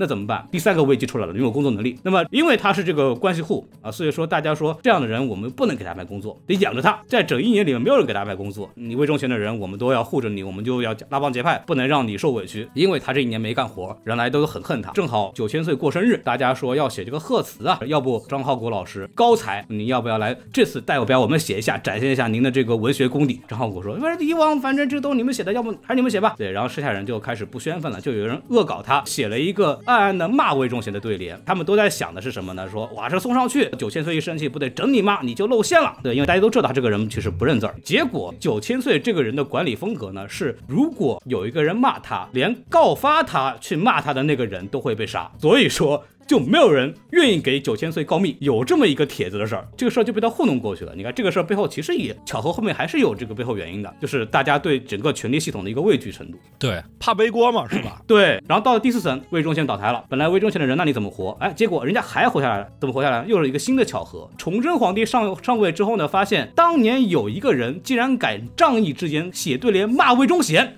哦，一查这个人叫张浩古，哇，这个人一看就是我的人呐。登朝拜相，这个地方背后其实就是官场的另外一个东西，就是站队。你不是他的人，就是我的人。他所有的东西都是建立在一个危机上面，然后危机他通过一个巧合来解决，背后是有一个很真实的原因，能说得通的逻辑，就是假势力嘛，对吧？对，连续三级结构就是这样的一个结构。然后年会不能停，它前半段其实同样也是完全一样的结构。第一层危机是他怎么进入公司的，就是巧合，就是报名表和简历搞混了。这个部分怎么搞混的？领导层声色犬马，买卖职位。第二层危机，你进到公司里边，你没有能力，为什么又被识破？首先那个 Magic 为了保住自己的地位，火打火警。第二是正好因为选英文名字的问题，John 和 John 非常像，并且最重要的是高层是没有见过这个人的，更不了解他。哎，他混过去了。那么背后的原因很简单，你升职的时候你不做背调，你不做研究，你是乱升的，那你肯定就不认识他。然后第三层危机，他不会工作怎么办？那么跟这个相声里是一样的，那你要被保护起来，你不要做工作。然后再加上有一个裁员的背景，就是大家都以为他是来做裁员的钦差嘛，大家都开始对他很好，然后他就混过去了。到后来又安排了一个问题，把裁员的事儿变成涨薪了。结果 巧合就是高层就希望他这。么干啊！你分化了一个抗议小组，这个背后的原因就是老板们就是希望做这个事情，要把大家分化，就是坚决要裁员。所以他的每一个危机都是得到了一个很好的解释，所以他这个整个的剧情结构是非常完整和严谨的。这种类型的这种喜剧啊，特别害怕你的这个巧合是一个生拉硬造的，但它的每一个巧合的发生的逻辑都是非常的合理的，并且每一个危机的巧合背后所指向的问题是确实存在的，是有讽刺性的。对，而且它最关键的，我觉得有一点是它背后的原因其实都是一个。就是在公司里存在着像《连胜三集》里一样的假势力嘛，大家其实都不敢捅破这层窗户纸，因为你捅破了，你要担责任啊，没有人担这个责任嘛，对吧？片子里面白客那个角色其实很典型的一件事儿，就是我去举报这个事儿，那首先丢掉职位的就是我，那我怎么能说呢？对，所以剧本的整个的结构设计确实是很精彩的，而且就是大家不要听我们说它跟《连胜三集》很像，就觉得这是抄袭什么的，因为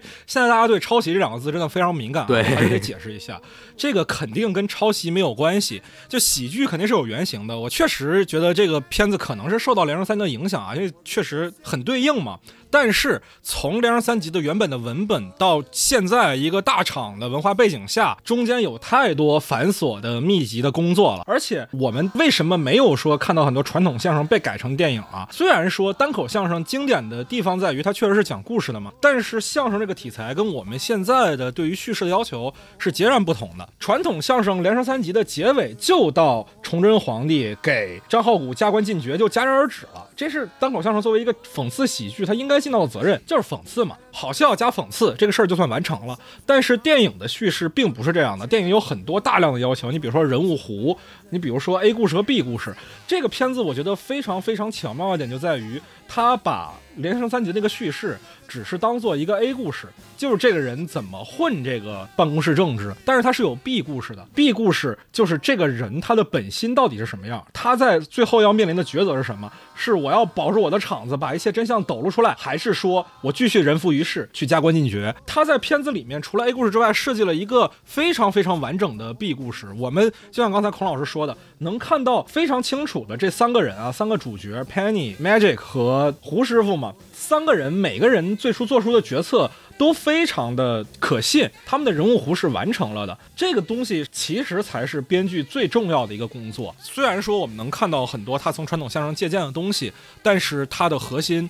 其实是非常具有原创性的，更何况它片子里面大量的这个职场的因素，之所以能让人觉得可信，就是因为它很多都是特别的从现实生活当中来的。我不知道说这是编剧还是说导演自己的人生经历啊，但是我相信这片子如果不是他们俩真的在大厂工作过的话，一定有一个非常完整的顾问体系，要不然不会做的这么的字字血泪，是吧？让李李和孔老师都非常的有共鸣。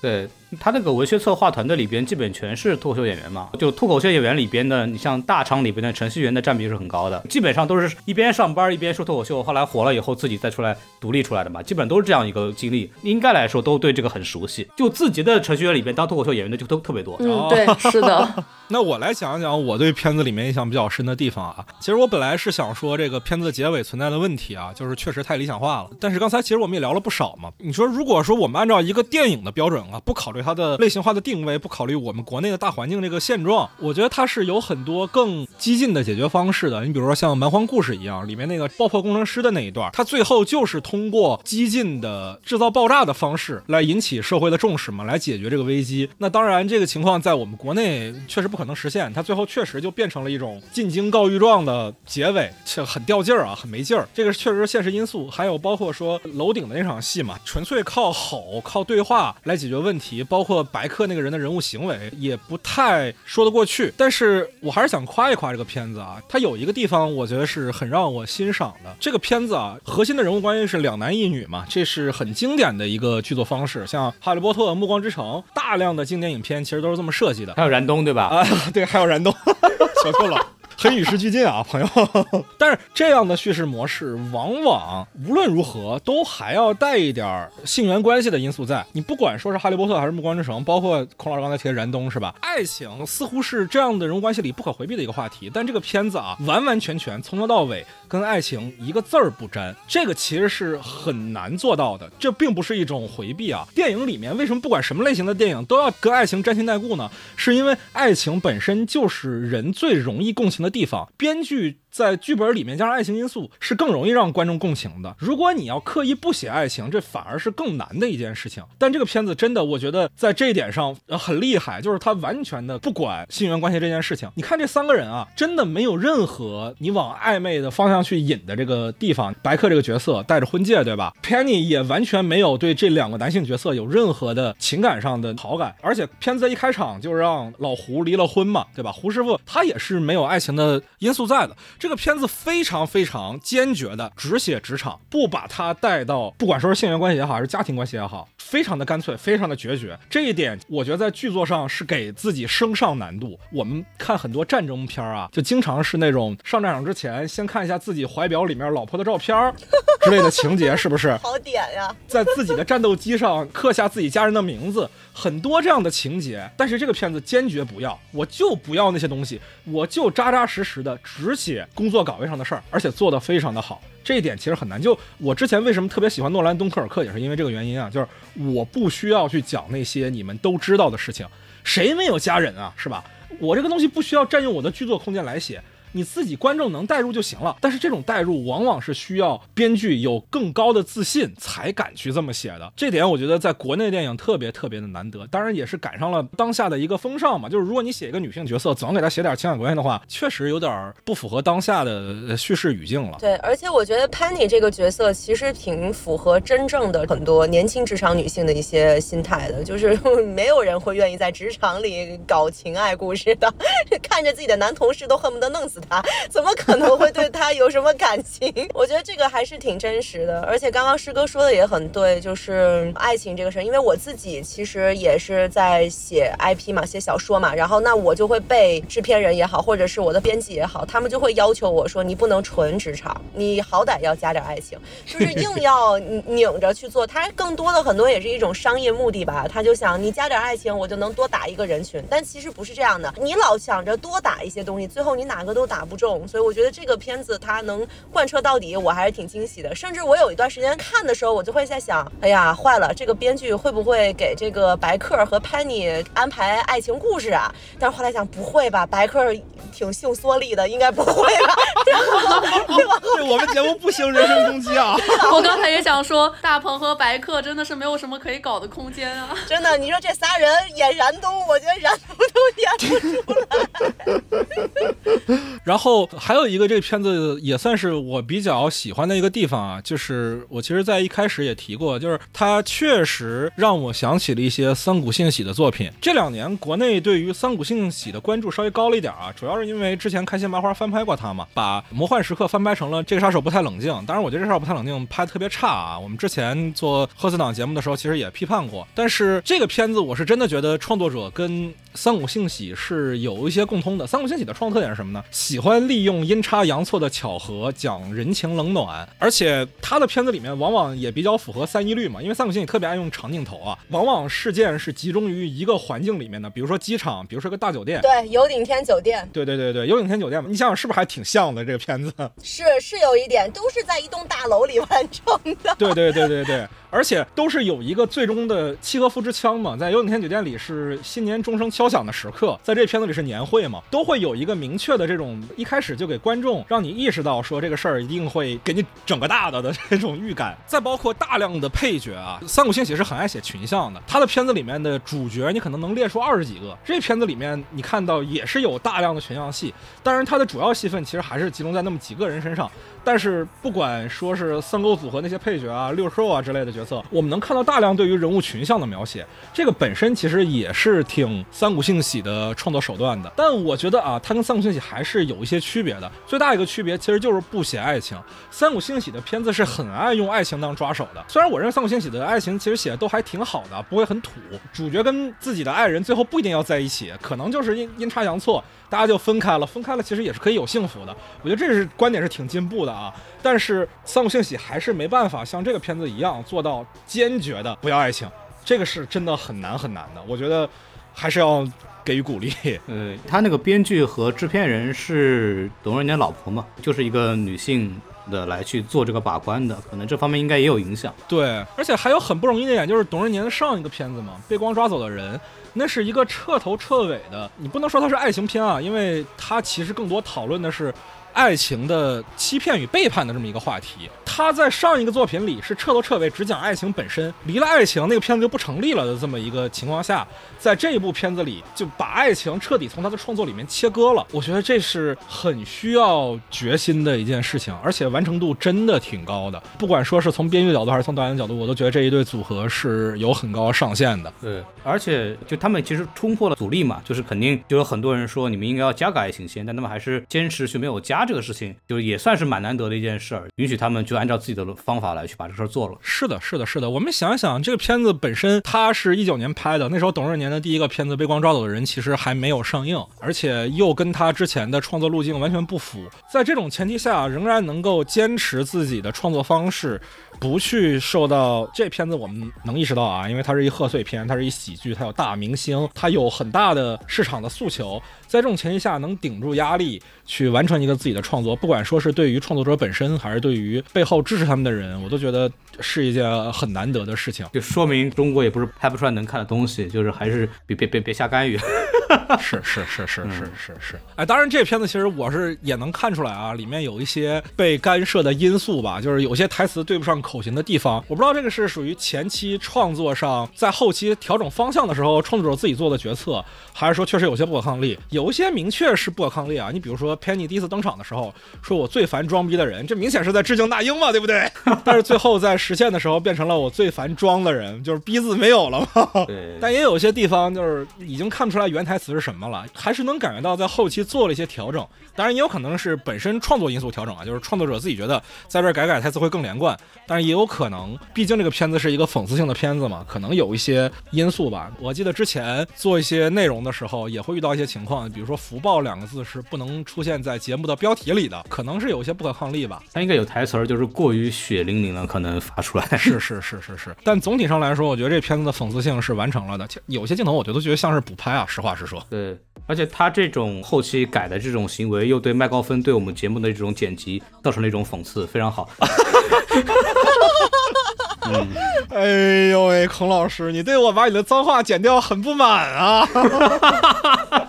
好了好了，开玩笑。对，那在讲完我们印象深刻的地方呢，我还想就影片本身再外延讨论一下，就是这个片子它讲到了一个，其实之前在影视作品中，尤其是国内影视作品啊，比较少讲到一个话题，就是职场文化、办公室政治。首先，我想跟大家讨论的就是为什么国内很少有作品真的去反映办公室政治这类的话题呢？没上过班呀？影视工作者不上班是吧？对对对。哎，其实我觉得是不是有一些这个电视剧是反映这个职场生活的呀？以反映职场生活为背景来讲爱情故事嘛？对，很多这样的，很多这样的。早年间，其实我看过一个很好的职场生活的喜剧啊，《武林外传》的团队在做《武林外传》之前啊，就是包括宁财神啊、上镜那些人啊，他们之前做一个上海背景的喜剧，情景喜剧叫《都市男女》，里面还有像王景春之类的人。对对对，汤姆·杰瑞。对对对对对，我特别喜欢那个剧啊。但是这些年国内能拿得出手的职场剧确实是比较少，大部分都变成爱情剧了，是吧？我再说一部《编辑部的故事》。对，我就是想说编辑部的故事，然后还有一个特别老的英剧叫《办公室》，但是我觉得英国人的办公福利太好了，是让我这个中国人无法共情。就啊，他们没有福报，不行。然后那个《破事精英》也还可以，也算是这种题材的，但都是情景喜剧，发现了没有？是是是，你知道为什么吗？为什么电视剧能做得更好？为什么电影不行呢？是因为写情景喜剧真的跟上班一样。主要是它的讽刺性是一个非常重要的东西。爱情这东西就没什么好搞讽刺意义的，但是职场就很好搞嘛。但这因为现在的电视剧也不让讽刺了。我我是觉得我们之前讲的，你看他的文学创作团队全是上过班的，全是大厂工作过的，就是有丰富的职业经验。然后脱口秀演员有一个点非常重要嘛，脱口秀演员一直都会聊一个人人坐地铁，一个人上班霸凌，一个人被裁员，一个人脱发，就他们的受众就是职场人士，所以说他们的段子就是有强烈的这种职场的相关的这种故事。他们就会有这种敏锐度，所以说他们去策划作品的时候就能做出来。但你说像以前的传统的喜剧团队，比如说开心麻花，或者说相声的、做小品的。曲艺出身的一些喜剧的编剧和人士，他就肯定是做不到的，因为他们的教育和他们的喜剧形式的内容就决定了他们做不到这个东西。嗯，特别有道理。我觉得童老师这个洞察还是很准确的。你开心麻花的东西和效果文化的东西天差地别啊，真的。对对对对对，之前我去 First 那边做过一些交流嘛，他们请陈正道过来，陈正道就说有一点就是他跟编剧合作的时候，基本不会用职业编剧，就都是找有编剧理想的上班族来做，因为他觉得职业编剧没有生活经历，写不出现实生活中人的困境。对，虽然陈正道的片子也存在一些问题啊，结果论上来讲好像没有特别完成他一开始的想法啊，但是我们想想，如果他再用个职业编剧，那这个结果会不会更差？那就更完蛋了。对对对对对对，确实有没有生活经历是一个很重要的因素啊。那我接下来还想讨论一个问题，就是在几位的大厂的经历啊，其实就是丽丽和孔老师啊，两位的在大厂的生活过程当当中，有没有感觉到哪些还可以被影视开发的题材？呃，我的话，其实刚才大家在聊职场生活相关的一些影视，其实我想到一部片子，当时我是把它当这个职场剧来看的，是《白色巨塔》啊，医疗剧。对，它虽然是医疗剧，讲的是日本当时的一些医疗行业的一些状况，但是其实前半段呢，就是这种职场的这种隐形和显形的这种斗争，然后后半段是那种更律政剧的感觉。所以其实如果是我来说的话，我会更想看这种前半段风格的东西，因为我是觉得职场当中的很多斗争和撕逼其实都是非常没有意义的，就是大家可能打来打去为了升职加薪、权力的这种斗争，但其实最后其实挺虚无的，因为其实只不过是在一个公司的框架里面进行一些争夺，然后可能最后这个公司没准都没了，或者这个行业都倒了。所以其实我觉得这种东西我会想看到影视化的呈现，但其实我个人的想法吧，比如像身边一些朋友会问我说，职场当中遇到一些困境，我该怎么样撕逼啊？怎么样去保护自己的利益啊？其实我会觉得保护利益就可以了，但撕逼真的没什么必要，就是因为其实最后上班这件事情是很让人虚无的，还不如寻找自己更本质的意义吧。嗯，我过是我的话，我就想到另外一部剧，也是个日剧，叫《半泽直树》。半泽直树那也是大火的剧啊。对，《半泽直树》里边就是当然讲了很多办公室政治，这个东西很刺激，对吧？嗯，大和田跪下是吧？对对对，加倍奉还，十倍奉还，对对对对，搞这套东西，然后大家看得很爽嘛，就很多职场人觉得这么对老板好牛逼，然后甚至那个演员健雅人还在那个发布会里上说，大家千万不要学啊，这都是都是虚构的啊，被被炒了跟我没关系啊。对，但是我想说的是什么呢？半泽直树其实还有另外一条线，是他为什么要进到这个公司？就是他家里是一个小作坊企业，然后给大企业负责供货，遭遇了问题以后，导致了这个父亲上吊，他才回去复仇嘛。所以说，我很关心的话题是这些大厂的员工跟现实生活之间的冲突，就他们在一个体系里边，他们代表公司利益，他们做的很多的决断在大厂决策里边很符合逻辑，但是面对真实的生活和一些不在这个体系里边的人，就会产生一些冲突，然后他的内心世界会有一些变化，他会质疑说，我到底自己做的对还是不对？大厂这个体系是否让我变成了一个更好的人？当然，这个讲明白了可能也过不了审，但是我觉得这个可能是一个国内的影视剧可以去开发的一个东西。嗯，我自己在想职场这个问题的时候，毕竟我自己没有上过班嘛，很多时候是隔岸观火的，很多时候只是一种第三视角的看待。但是我也确实听过一些职场生活里面比较残忍的地方。当然，我们这个片子《年会不能停》本身它是一个喜剧嘛，但我觉得在正剧领域里面，其实也可以涉及更多的现实层面的问题。我之前采访过一些在日本工作的人啊，他们跟我说有一个非常让我震惊的事儿，就是日本的上班族的最底层，每天吃午饭的时候是只能在厕所吃的。这事儿一开始我听起来是一种职场霸凌，但是后来发现其实全是自发的。他们内部逻辑是这样的，就是午饭时间啊，如果是在办公室里面关系特别好的同事们，往往会一起吃饭，出去吃。那如果你关系没有那么好，但是你太太对你好，你的家庭关系好，他们给你做便当，这也是日本特别典型的一个上班族文化，就是太太给你准备的便当。因为日本有大量的家庭主妇嘛。但如果你太太跟你也不好，或者说你还没结婚的话，那其实你就是职场里面最底层的人，你就只能吃便利店便当。但是吃便利店便当这些事儿太丢人了，所以你不能在工位上吃，你也不能在别人看得见的地方吃，你就只能在厕所的隔间里吃。就这个背后的逻辑是这样的，就是我觉得太残忍了。我记得好像日本校园霸凌里面，就是不受待见的边缘的学生也是会在厕所里去吃便当的，包括说家里比较贫穷的，给他准备的东西比较寒酸，他也会去厕所吃，也是一种自发性的，就很压抑。就我跟师哥还稍微有点区别，就是我虽然也不上班，但是因为我做广告嘛，服务的客户就是多种多样，他们一般都是一些这种集团公司啊，或者是互联网大厂。我每次看到他们的办公室文化的时候，因为他们的办公室文化，比如他们的一些办公室政治，会直接影响到我的项目推进和包括我自己的一些个人的物质利益吧，所以我是特别反感的。比如别人跟我讲我在单位上受了什么委屈了，巴拉巴拉讲一堆，我就就是能触发到我的。一些就是特别不好的这种就这种生存回忆吧，所以就很反感这种职场文化。然后我也补充一下，就我也听说过，算是我亲身经历的吧，也是在一个日本的，在中国的一个特别大的企业啊，某车企啊，后面具体不说了。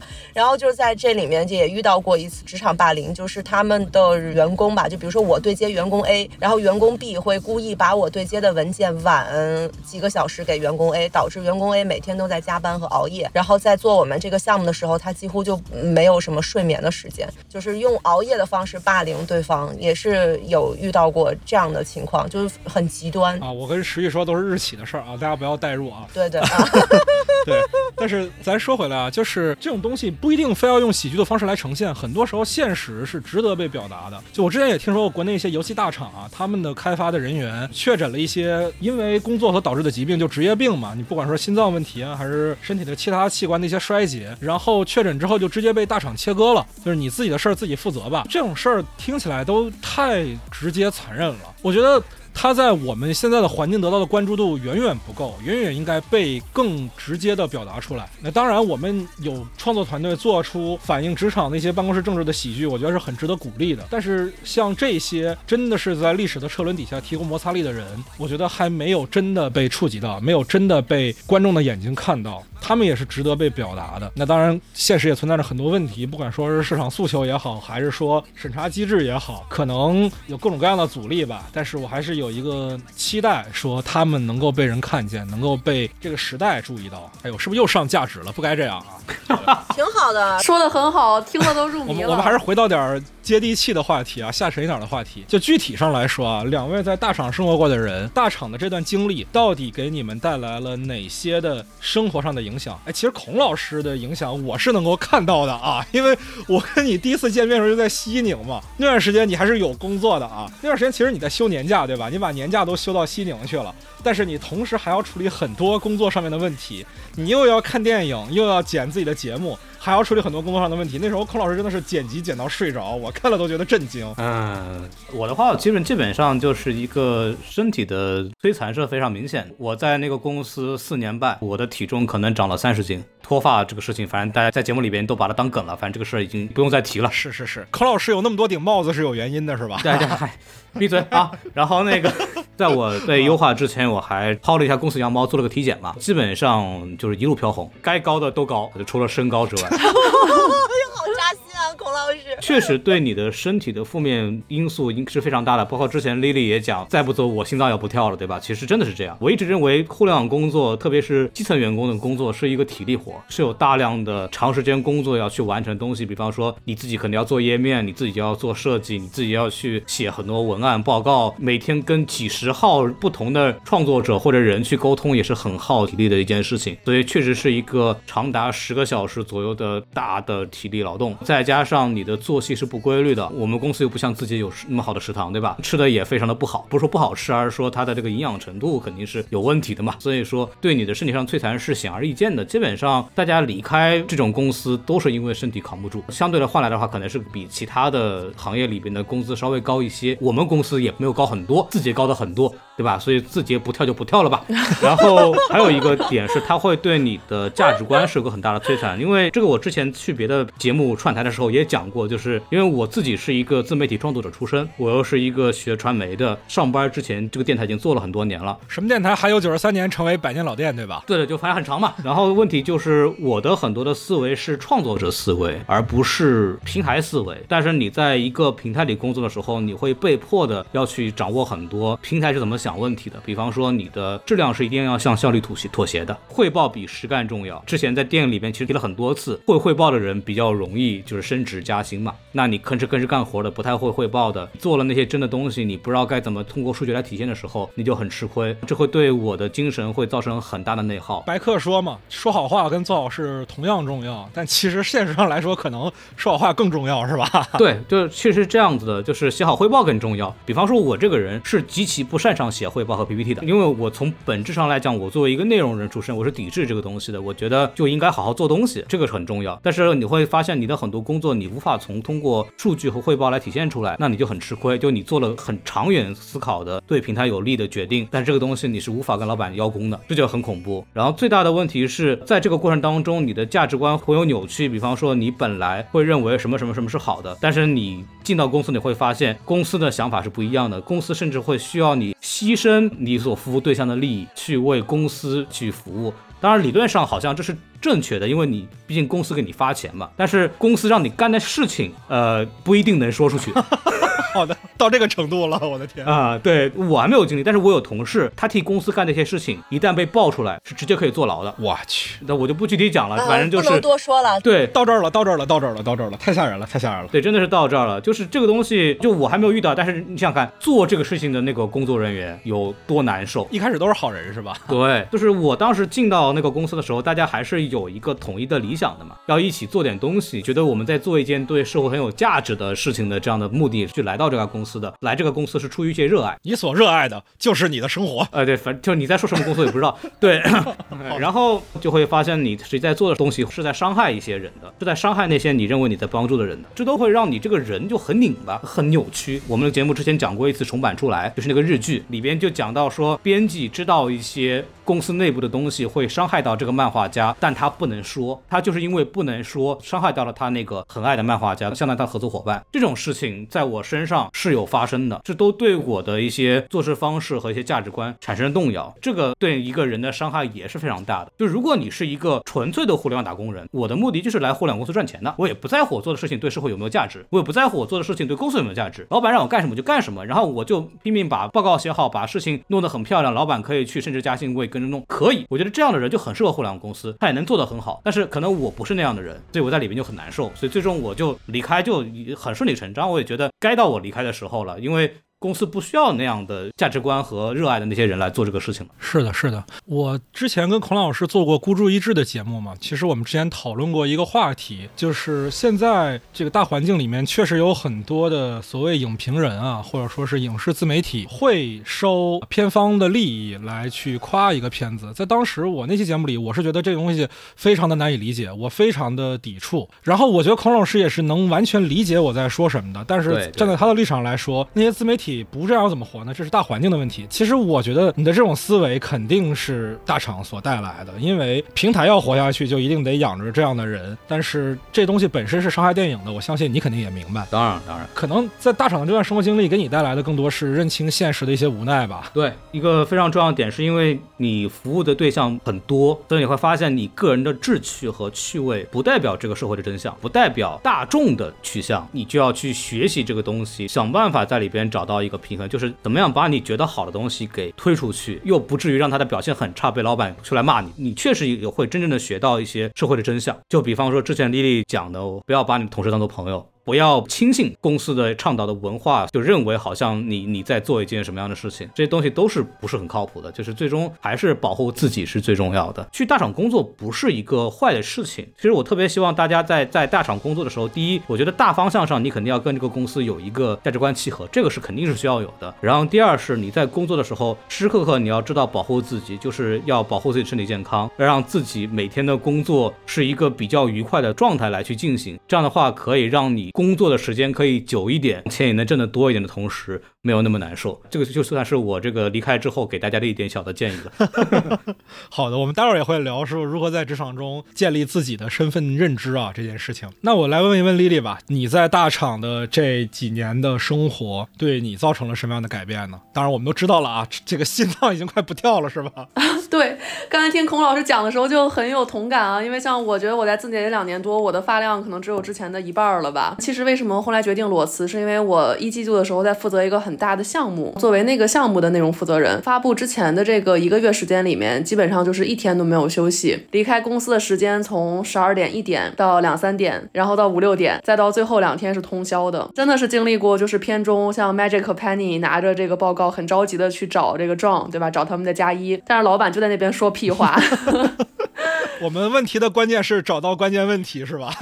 哎，对对对对对，找到关键问题，就完全不做决策的，所以那种无力感，然后加上那种无意义感，嗯，以及就是身体实在是不太行了，才让我最后决定离开。我记得当时呢，我是忙完那个大项目，我就要去做一个小手术。那个项目一发布之后，我就去医院做那个抽血的术前检查，因为之前就是连着就熬夜嘛，加上通宵。那天我去抽血的时候呢，那个医生抽着抽着突然就说：“哎，好奇怪，你这个血怎么不流呀？” 然后呃做手术的时候，那个医生看我那个报告也是说，你最近生过病吗？你身体炎症就是怎么这个感觉有点多？哎，反正当时就是觉得已经熬到就是人都不行了，那不如在还不到三十岁的年纪早点找其他出路。但我觉得更严重的还是心态上的一些影响吧。刚才孔老师说的这点我也非常认同。然后我自己感触很深的就是，我觉得我已经被字节塑造的就是卷的停不下来了。因为像我们这边之前是双月，后来改成了季度，我们要设置 OKR 啊，然后你要做出一些新的工作成绩啊等等。然后本来就是像我跟石玉这种就是东亚教育的那种应试教育鸡娃嘛，四中出来的是吧？嗯，对，就著名鸡娃。到字节这样的环境，其实就我觉得把我这个习惯更加重了。我记得当时我是八月底裸辞嘛，然后那个时候我就还在字节那个节奏根本出不出来。当时正好跟石玉刚刚开始做我们的那个播客频道，我就天天卷石玉要写飞书文档，特别讨厌。我都没用过飞书，我还得下载一 APP，然后再给他开文档，哎呦，烦的要死。你你们都不知道，要么说现在很多民营企业就不爱去招聘那些大厂的人呢，我我都不是民营企业，我都烦。嗯，对，我们得写文档做计划。这个我必须得说一句啊，飞书算好用的。对，那倒是。当时真的，因为我天天拉着石玉写文档，然后就是跟他讨论数据，怎么做选题，怎么做内容，怎么跟听众做互动。然后石玉后来被我烦的不行，给我送了一个牌子，让我摆在桌上，叫“ 我知道你很急，但你先别急”。我当时真的就感觉自己就是特别的焦躁，就是我停不下来。我跟朋友打电话，我会急得跳脚，因为我觉得对方说话太慢了，他的信息量就是这个密度不够高，我就很着急。太典型了。所以后来石玉就跟我讲说，你从字节离职之后，你应该有一个排毒期。我我真的是觉得是这样的，就是但是其实啊，现在我裸辞已经过去四个月了，我还是每天忙的不行，就是我好像依然在一个停不下来的节奏里面啊，是吗？那那你一会儿去把那个咱们接的广子的那个大纲写了吧啊？哎，好的，领导收到。哦哟，接到广子了，我的天，我这个季度还没接到呢。我们都接到四个广子了，师哥。我们也没接到呢，没事儿。哎，你不是要送我拿破仑吗？怎么会没接到呢？那个那个真的是朋友帮忙，也不算广子了。嗯，好好好好好的好的好的。哎，我我觉得刚刚那个 Lily 说那个东西特别值得说的一点，就是其实大场外的人是不知道我们有多忙的，就是他不理解我们的内心节奏是什么样子的一个节奏。我经历过最忙的阶段是，我一天没有吃饭，我不知道。字面意义的废寝忘食，真的是这样。他不是说说你说我饿我忍着，但是你都不知道饿，你一抬头天黑了。天哪！是的，是的，真的是。我其实之前做广告的时候也经历过一段时间，当时就是给你们大厂的人服务的一个广告项目，不睡觉啊！你们不睡，我们也睡不上，就是真的，我们乙方，然后也陪着也得熬，可烦人了。告诉我说夜里两点要拉一个会，对齐一下。我说对妈呀，有什么能对的？明天再说不行齐不了，齐不了，真的。然后没办法，两点钟跟他们开那个破会，两点钟加一还没到，然后一直等等等等等，等到两点半、两点四十了，对方才到，然后才开上这个会，特别烦人。我我一次最离谱的是，我半夜十点钟开一个非常重要的会，本人那个时候在健身。孔老师有健身习惯啊，竟然不，我真的是在健身，因为就看你就不知道我们这个工作强度啊，你要不健身你会死在那里的啊啊。对，然后我的教练全程不跟我讲话，用那种手势的办法来告诉我应该怎么做。然后我在练的时候，我就很注意的要把那个麦克风给关掉，就生怕我的声音影响到里边开会，就很恐怖，你知道吗？一边在听会，一边在做动作，做到一半，教练说你现在在下脚，我叫你停一下，然后我再打开麦克风，我说两句话，然后接着再做。哇，太惨了！我只是在做按摩的时候或者做美容的时候开过会，太恐怖了。还有一个问题就是你的家里人是会不理解的，就是他完全没有想到，就是一个人能忙到什么程度。我父母对我什么每天上班十一十二个小时，就是可能十一点钟走，晚上十十一点钟回来这个事情，他们是极其不理解的。他们觉得。你在干嘛，对吧？就是你你做这个活，你完全没有意义。啊家里人会对你的状态很不满意，他会觉得你这样的完全不在一个生活状态里边，然后你也没有时间跟父母聊天。按他们话来讲，说你也三十岁左右了，理论上来讲你应该来照顾我们了。但反过来说，其实你照顾不了一点，还要我们来照顾你。然后想想确实是这样，那你为了什么呢？你工作？而且比方说，因为我们电台不是我一个人，有五个人，剩下四个人的工作各不相同，都不一样。有创业的，有在学校里边体制内的，有怎么怎么样。然后大家的节奏真的对不不齐。最在我看来，一些事儿根本没必要拖的，那边可能就稍微做的是慢两，但他们也没有错，就这个事儿没必要那么急。但是我就得急，我因为我的时间很有限，我这个时间做不了，我就没办法再做了。这个东西就会有很多这样跟朋友之间沟通啊什么的都会有问题。啊、我之前有个非常明显的感受啊，就是我之前做驾驶我的车的节目啊，前年年底做的，我很早就约了一个嘉宾，就是路人抓马的悠悠小松优，他本人是一个上班族啊，也是上海人，他一直是上班族嘛，虽然我一直不知道他做的岗位是什么，因为我觉得我知道了我也记不住，可能我之前问过他吧，但是我没记住，确实是没记住啊。当时有什么事儿呢？就是我大概提前一周去跟他约。录制的时间，在我看来，这是一个非常非常正常的节奏。我觉得提前一周啊，做节目的规划已经是非常非常充裕了。我不知道各位的节目是怎么个节奏啊？反正对于我而言，两三天是常态，提前一周算是很体面了，给大家都留足时间做准备工作了。结果他跟我说：“你怎么这么晚才来说呀？他年底的事儿快安排不过来了。”我当时就惊了，一周不是已经很宽裕了吗？对于他而言，非常的紧张。啊、所以这就体现了飞书的优越性。啊我跟李李都不需要讨论，我们都是他写一段飞书，然后我去改一段，我们在飞书文档上进行线上的、远程的、跨时区的交流。所以他可能比如说他周一写的，我周四看，然后我们周六录制，我们只需要定好录制的时间就行了。好的，好的，好的，好的。哎，石玉，我考虑把你招募进飞书市场部啊，不去，不去，不去，不去，不去，不去，不去你去干我以前干的活儿去不。去，不去。我必须得要澄清一下，本期节目我们不但不收片方的广子，我们连自己的广子也没有收啊。但是我们不排斥自己来找我们做广子，好吧？好的，好的，好的，好的。以后都为抖音服务是吧？做短视频去，救命了！好啊，我们来今天讨论一下最后一个问题啊。其实刚才孔老师已经说了一点儿了，就是在职场中，片子其实给我们展现了非常多的人物群像，有卷王是吧？大家最看不起的奋斗逼，像白客这样的角色。当然，我觉得这片子很厉害的一点啊，就是白客这样的角色啊，到最后我们会喜欢这个角色，这就是人物弧完成的一个标志。一开始你觉得这个角色不喜欢，觉得他身上有很多缺陷，但是最后你会认同他，你会理解他身上的痛苦，而且你也能看到人物的转变，对吧？那也看到了像 Penny 这样的所谓理想主义者嘛，但是他自己不认为自己理想主义，在现状下看起来确实比较理想主义了啊。那还有大量的人是人浮于事的，不干人事儿的，只说官话的这些人。那各位在职场中究竟是如何建立自己的自我认知的呢？建立自己到底是一个怎样的存在呢？呃，我我觉得就是其实很重要的一点就是一定要有一个清晰的认知，就是大厂不是最终的归归宿，因为真的干不到太远。我觉得大家千万不能抱着一直在一个大厂想要干下去的这种心态，或者就是说我现在先干着，到三十多岁要面临一些比如被优化什么的再去考虑，就不能到脸上了才去解决这个问题。所以其实我一直就是觉得，我不管在创业公司还是在大厂，我只是在往自己的身上贴技能、贴认可和资源。然后当这个这些条件不再满足的时候，我也就走了。然后直到像现在，我有信心自己可以做好自由职业了，那我也就不打工了。我觉得这个是第一点。然后第二点，我一直觉得很重要的一点就是人能轻松自在，还是要讲一个无欲则刚。靠，这是二十来岁的人该说的话吗？对我，我觉得你只要有欲望，你想要升职加薪，你想要怎么样，你其实就是软弱的。我觉得职场当中很明显最好欺负的一种人，就是像白客那个角色，他有家要养，他可能还有房贷等等，所以他会那么害怕失去一个工作。然后职场当中最刚的人就是潘妮这种人，因为很明显他未婚未育，他养活自己一个人这一张嘴就够了，他没有什么可怕的，失业就失业，就是你客观现实，如果你确实有家庭要养，也没有办法。但是我觉得可能只能就是更保护好自己吧，不要把自己的所有欲望和软肋摆在台面上面，让大家全都知道。比如你天天跟同事和老板讲说，哎呀，我有房贷，我有妻儿，那不让你干活，让谁干活呢？对不对？所以我觉得就是还是清晰自己最终要到哪里吧，以及在职场保持一些神秘感也可以的。明白了，明白了，就是如果六根没办法清净的话，就把六根藏起来，是吧？哎，对对对对对，是这意思。懂了，懂了，懂了，懂了。孔老师，关于自己刚才说的，还有什么要补充的吗？就是怎么看大家的期望？如果大家的目的是为了尽量的生存的话，我的建议是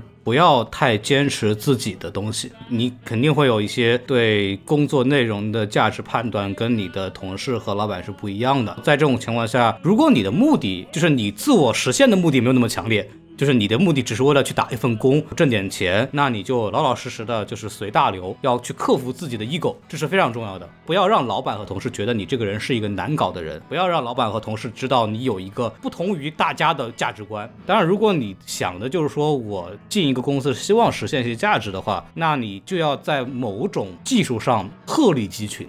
你得牛逼到他们离不开你。这个人走掉之后，这个体系会崩掉。在你有这种自信之前，不要干那种事情。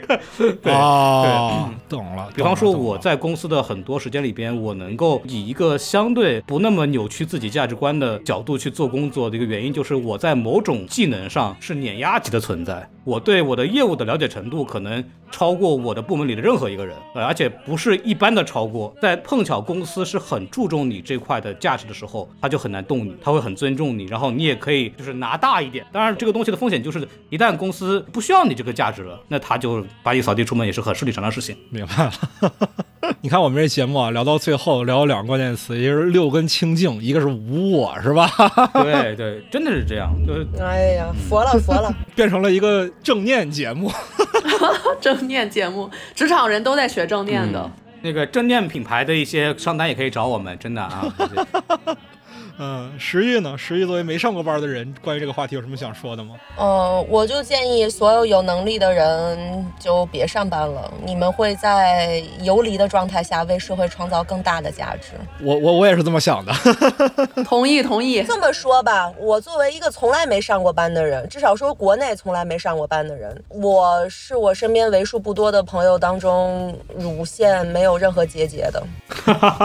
哇，你站在这个人类顶峰了，已经太牛了。是的，是的，即使凌晨两点被叫起来开会，是吧？对，凌晨两点钟敲起来开会是偶尔现状，不是说天天都是或者每个月都有，就是一个项目有，然后下次不跟这些人合作了就完了。明白了，明白了，明白了。当然，当然，大部分人肯定还是没有机会不工作直接自由职业的，就是大量的自由职业者还是因为在工作当中习得了一些技能，就从而知道自己在社会中的位置，才有机会去做自由职业的，或者是像那个麦高芬老师这种啊，做艺术的人，有不赚钱的风骨，有不赚钱的理由，哎呦，哎呦，开始了，开始了，我就知道要有这个环节。否则的话，我劝大家还是先老老实实上班啊，就不要看现在好像自由职业很火就跟着学，对吧？就不是这么简单的事情啊。嗯嗯嗯，我觉得其实我们所有的人啊，这个话总结起来，其实就一句啊，就是照顾好自己嘛，就不要太在意，不管是在你的大厂、你的公司，还是任何的事业单位，他们所宣扬的那套集体的东西，你为一个所谓的目标、理想，或者说集团、集体去奉献，往往是没有意义的，最终落回到的还是你自己需要什么。照顾好你自己，其实是不管你做什么样的工作，或者你不工作。而言，都是最重要的一件事情。身体是革命的本钱，是吧？不革命也要养好身体，对吧？对对对。好，那今天我们关于这部正在上映的《年会不要停》也讨论了非常非常多了啊，从影片本身到外延的职场话题，当然还是有很多更值得讨论的空间的。也欢迎大家在评论区跟我们做后续的交流，也欢迎大家加入我们的听友群，在微信上搜索 After Cine，添加我的个人微信就可以申请入群了。也请大家务必要关注一下石玉和 Lily 的播客《卧龙凤雏》，以及孔老师的播客《嗯什么电台》。那你你这时候是不是还要再黑我一下什么之类的？没有没有没有没有，就是来到这种半专业、影迷化的这样的电台，真是受宠若惊，受宠若惊。学习到了，知道学习到了。好的，好的，好的。对，也欢迎大家关注一下我们的官方微博“三场通道 After Cine” 啊。那今天我们就聊到这儿吧，感谢每一位听到这儿的朋友，也感谢三位跟我聊了这么长时间。我们下期再见，拜拜！祝大家新年快乐！拜拜，新年快乐！年快乐 Happy New Year！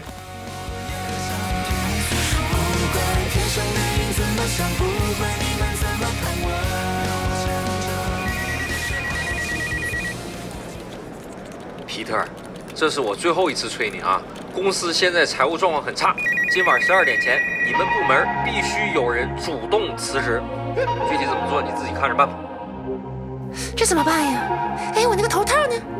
啊，在这儿。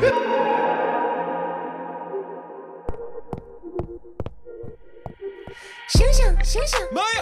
衣服都摔偏了，我是上帝，今天我为别西不再演的。哦，我死了呀！下次还以为是 Peter 在拍我。Peter 我领导跟你声音一样唧唧歪歪的，那么这是天堂？怎么像我平时的办公地？因为你还没有死，我这次来是为了告诉你一个秘呃密。人生毫无意义，对吧？只用你告诉我，我 PPT 还没做完呢。管你是上帝还是来唱戏，真的上帝能知晓他面前的人的小心思。此时此刻我在想什么，你倒是讲讲听。呃，下班，哇暑假，哇，你真是上帝！现在呢？拌饭，赏心年终奖金。呀，哎呦我的好上帝呀，你真是人类肚里的蛔虫！比起你，我领导劈着的脑子顶着就算个陪头，不听劝而下嘴聋、但我也得从。可他又从不把我放在眼里，我像个劣质美瞳。哎，我有搞不懂的问题，他让我自己去想，我自己想出来的方案，他说别自作主张。微信问他你更喜欢哪个版本？啊点击发送，三天之后的一个下午，他回了我句好的，整得我脑瓜。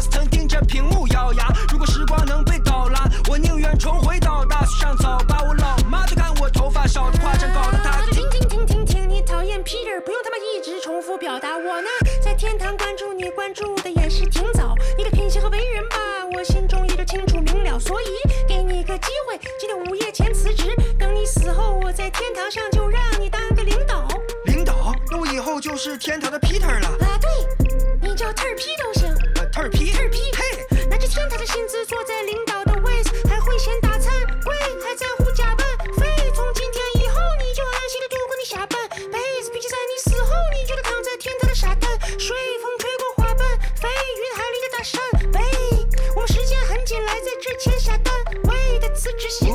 挺好，设备提神醒脑。不瞒你说，你画的饼确实比 Peter 画的饼好，但没用了，我也不会再被这种话术引导。你要晓得，几年前我屏保都是我领导。Peter 当时说，只要你勤劳，不出两年你就领跑，名车名表，成为公司的凤毛麟角。五年过去了，掉了多少头发，流了多少泪，不还是没有属于自己的时间？每天骑个小电瓶跑。那你快去辞职，去换个你喜欢的工作呀！看我喜欢的，那我辞职了，你来养活我呀。我让地狱来聘请你吧，你太能折磨人了。啊，那不必了，这个地狱已经够让我上火了。我操！不闹了，看这是个头套，公司面临头号，危机现在的必须走掉。你变成 Peter 也没有用，怎么变脸还得手动？我就是 Peter，我才不信呢！我是你领导，领导个屁的！我怎么证明？哼，今天上午的会，想把针对哪几点做了汇报？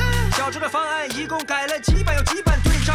我微信问你的问题，你还要多久时间去推敲？董事长老婆的生日万岁！出八公里五月二十六号。别废话了，在这儿给我签字。小马，我们部门有人辞职，你趁十二点前现在赶紧操作一下，把他踢出员工系统。我现在把他辞职信发给你。Peter 哥，谁是特批呀、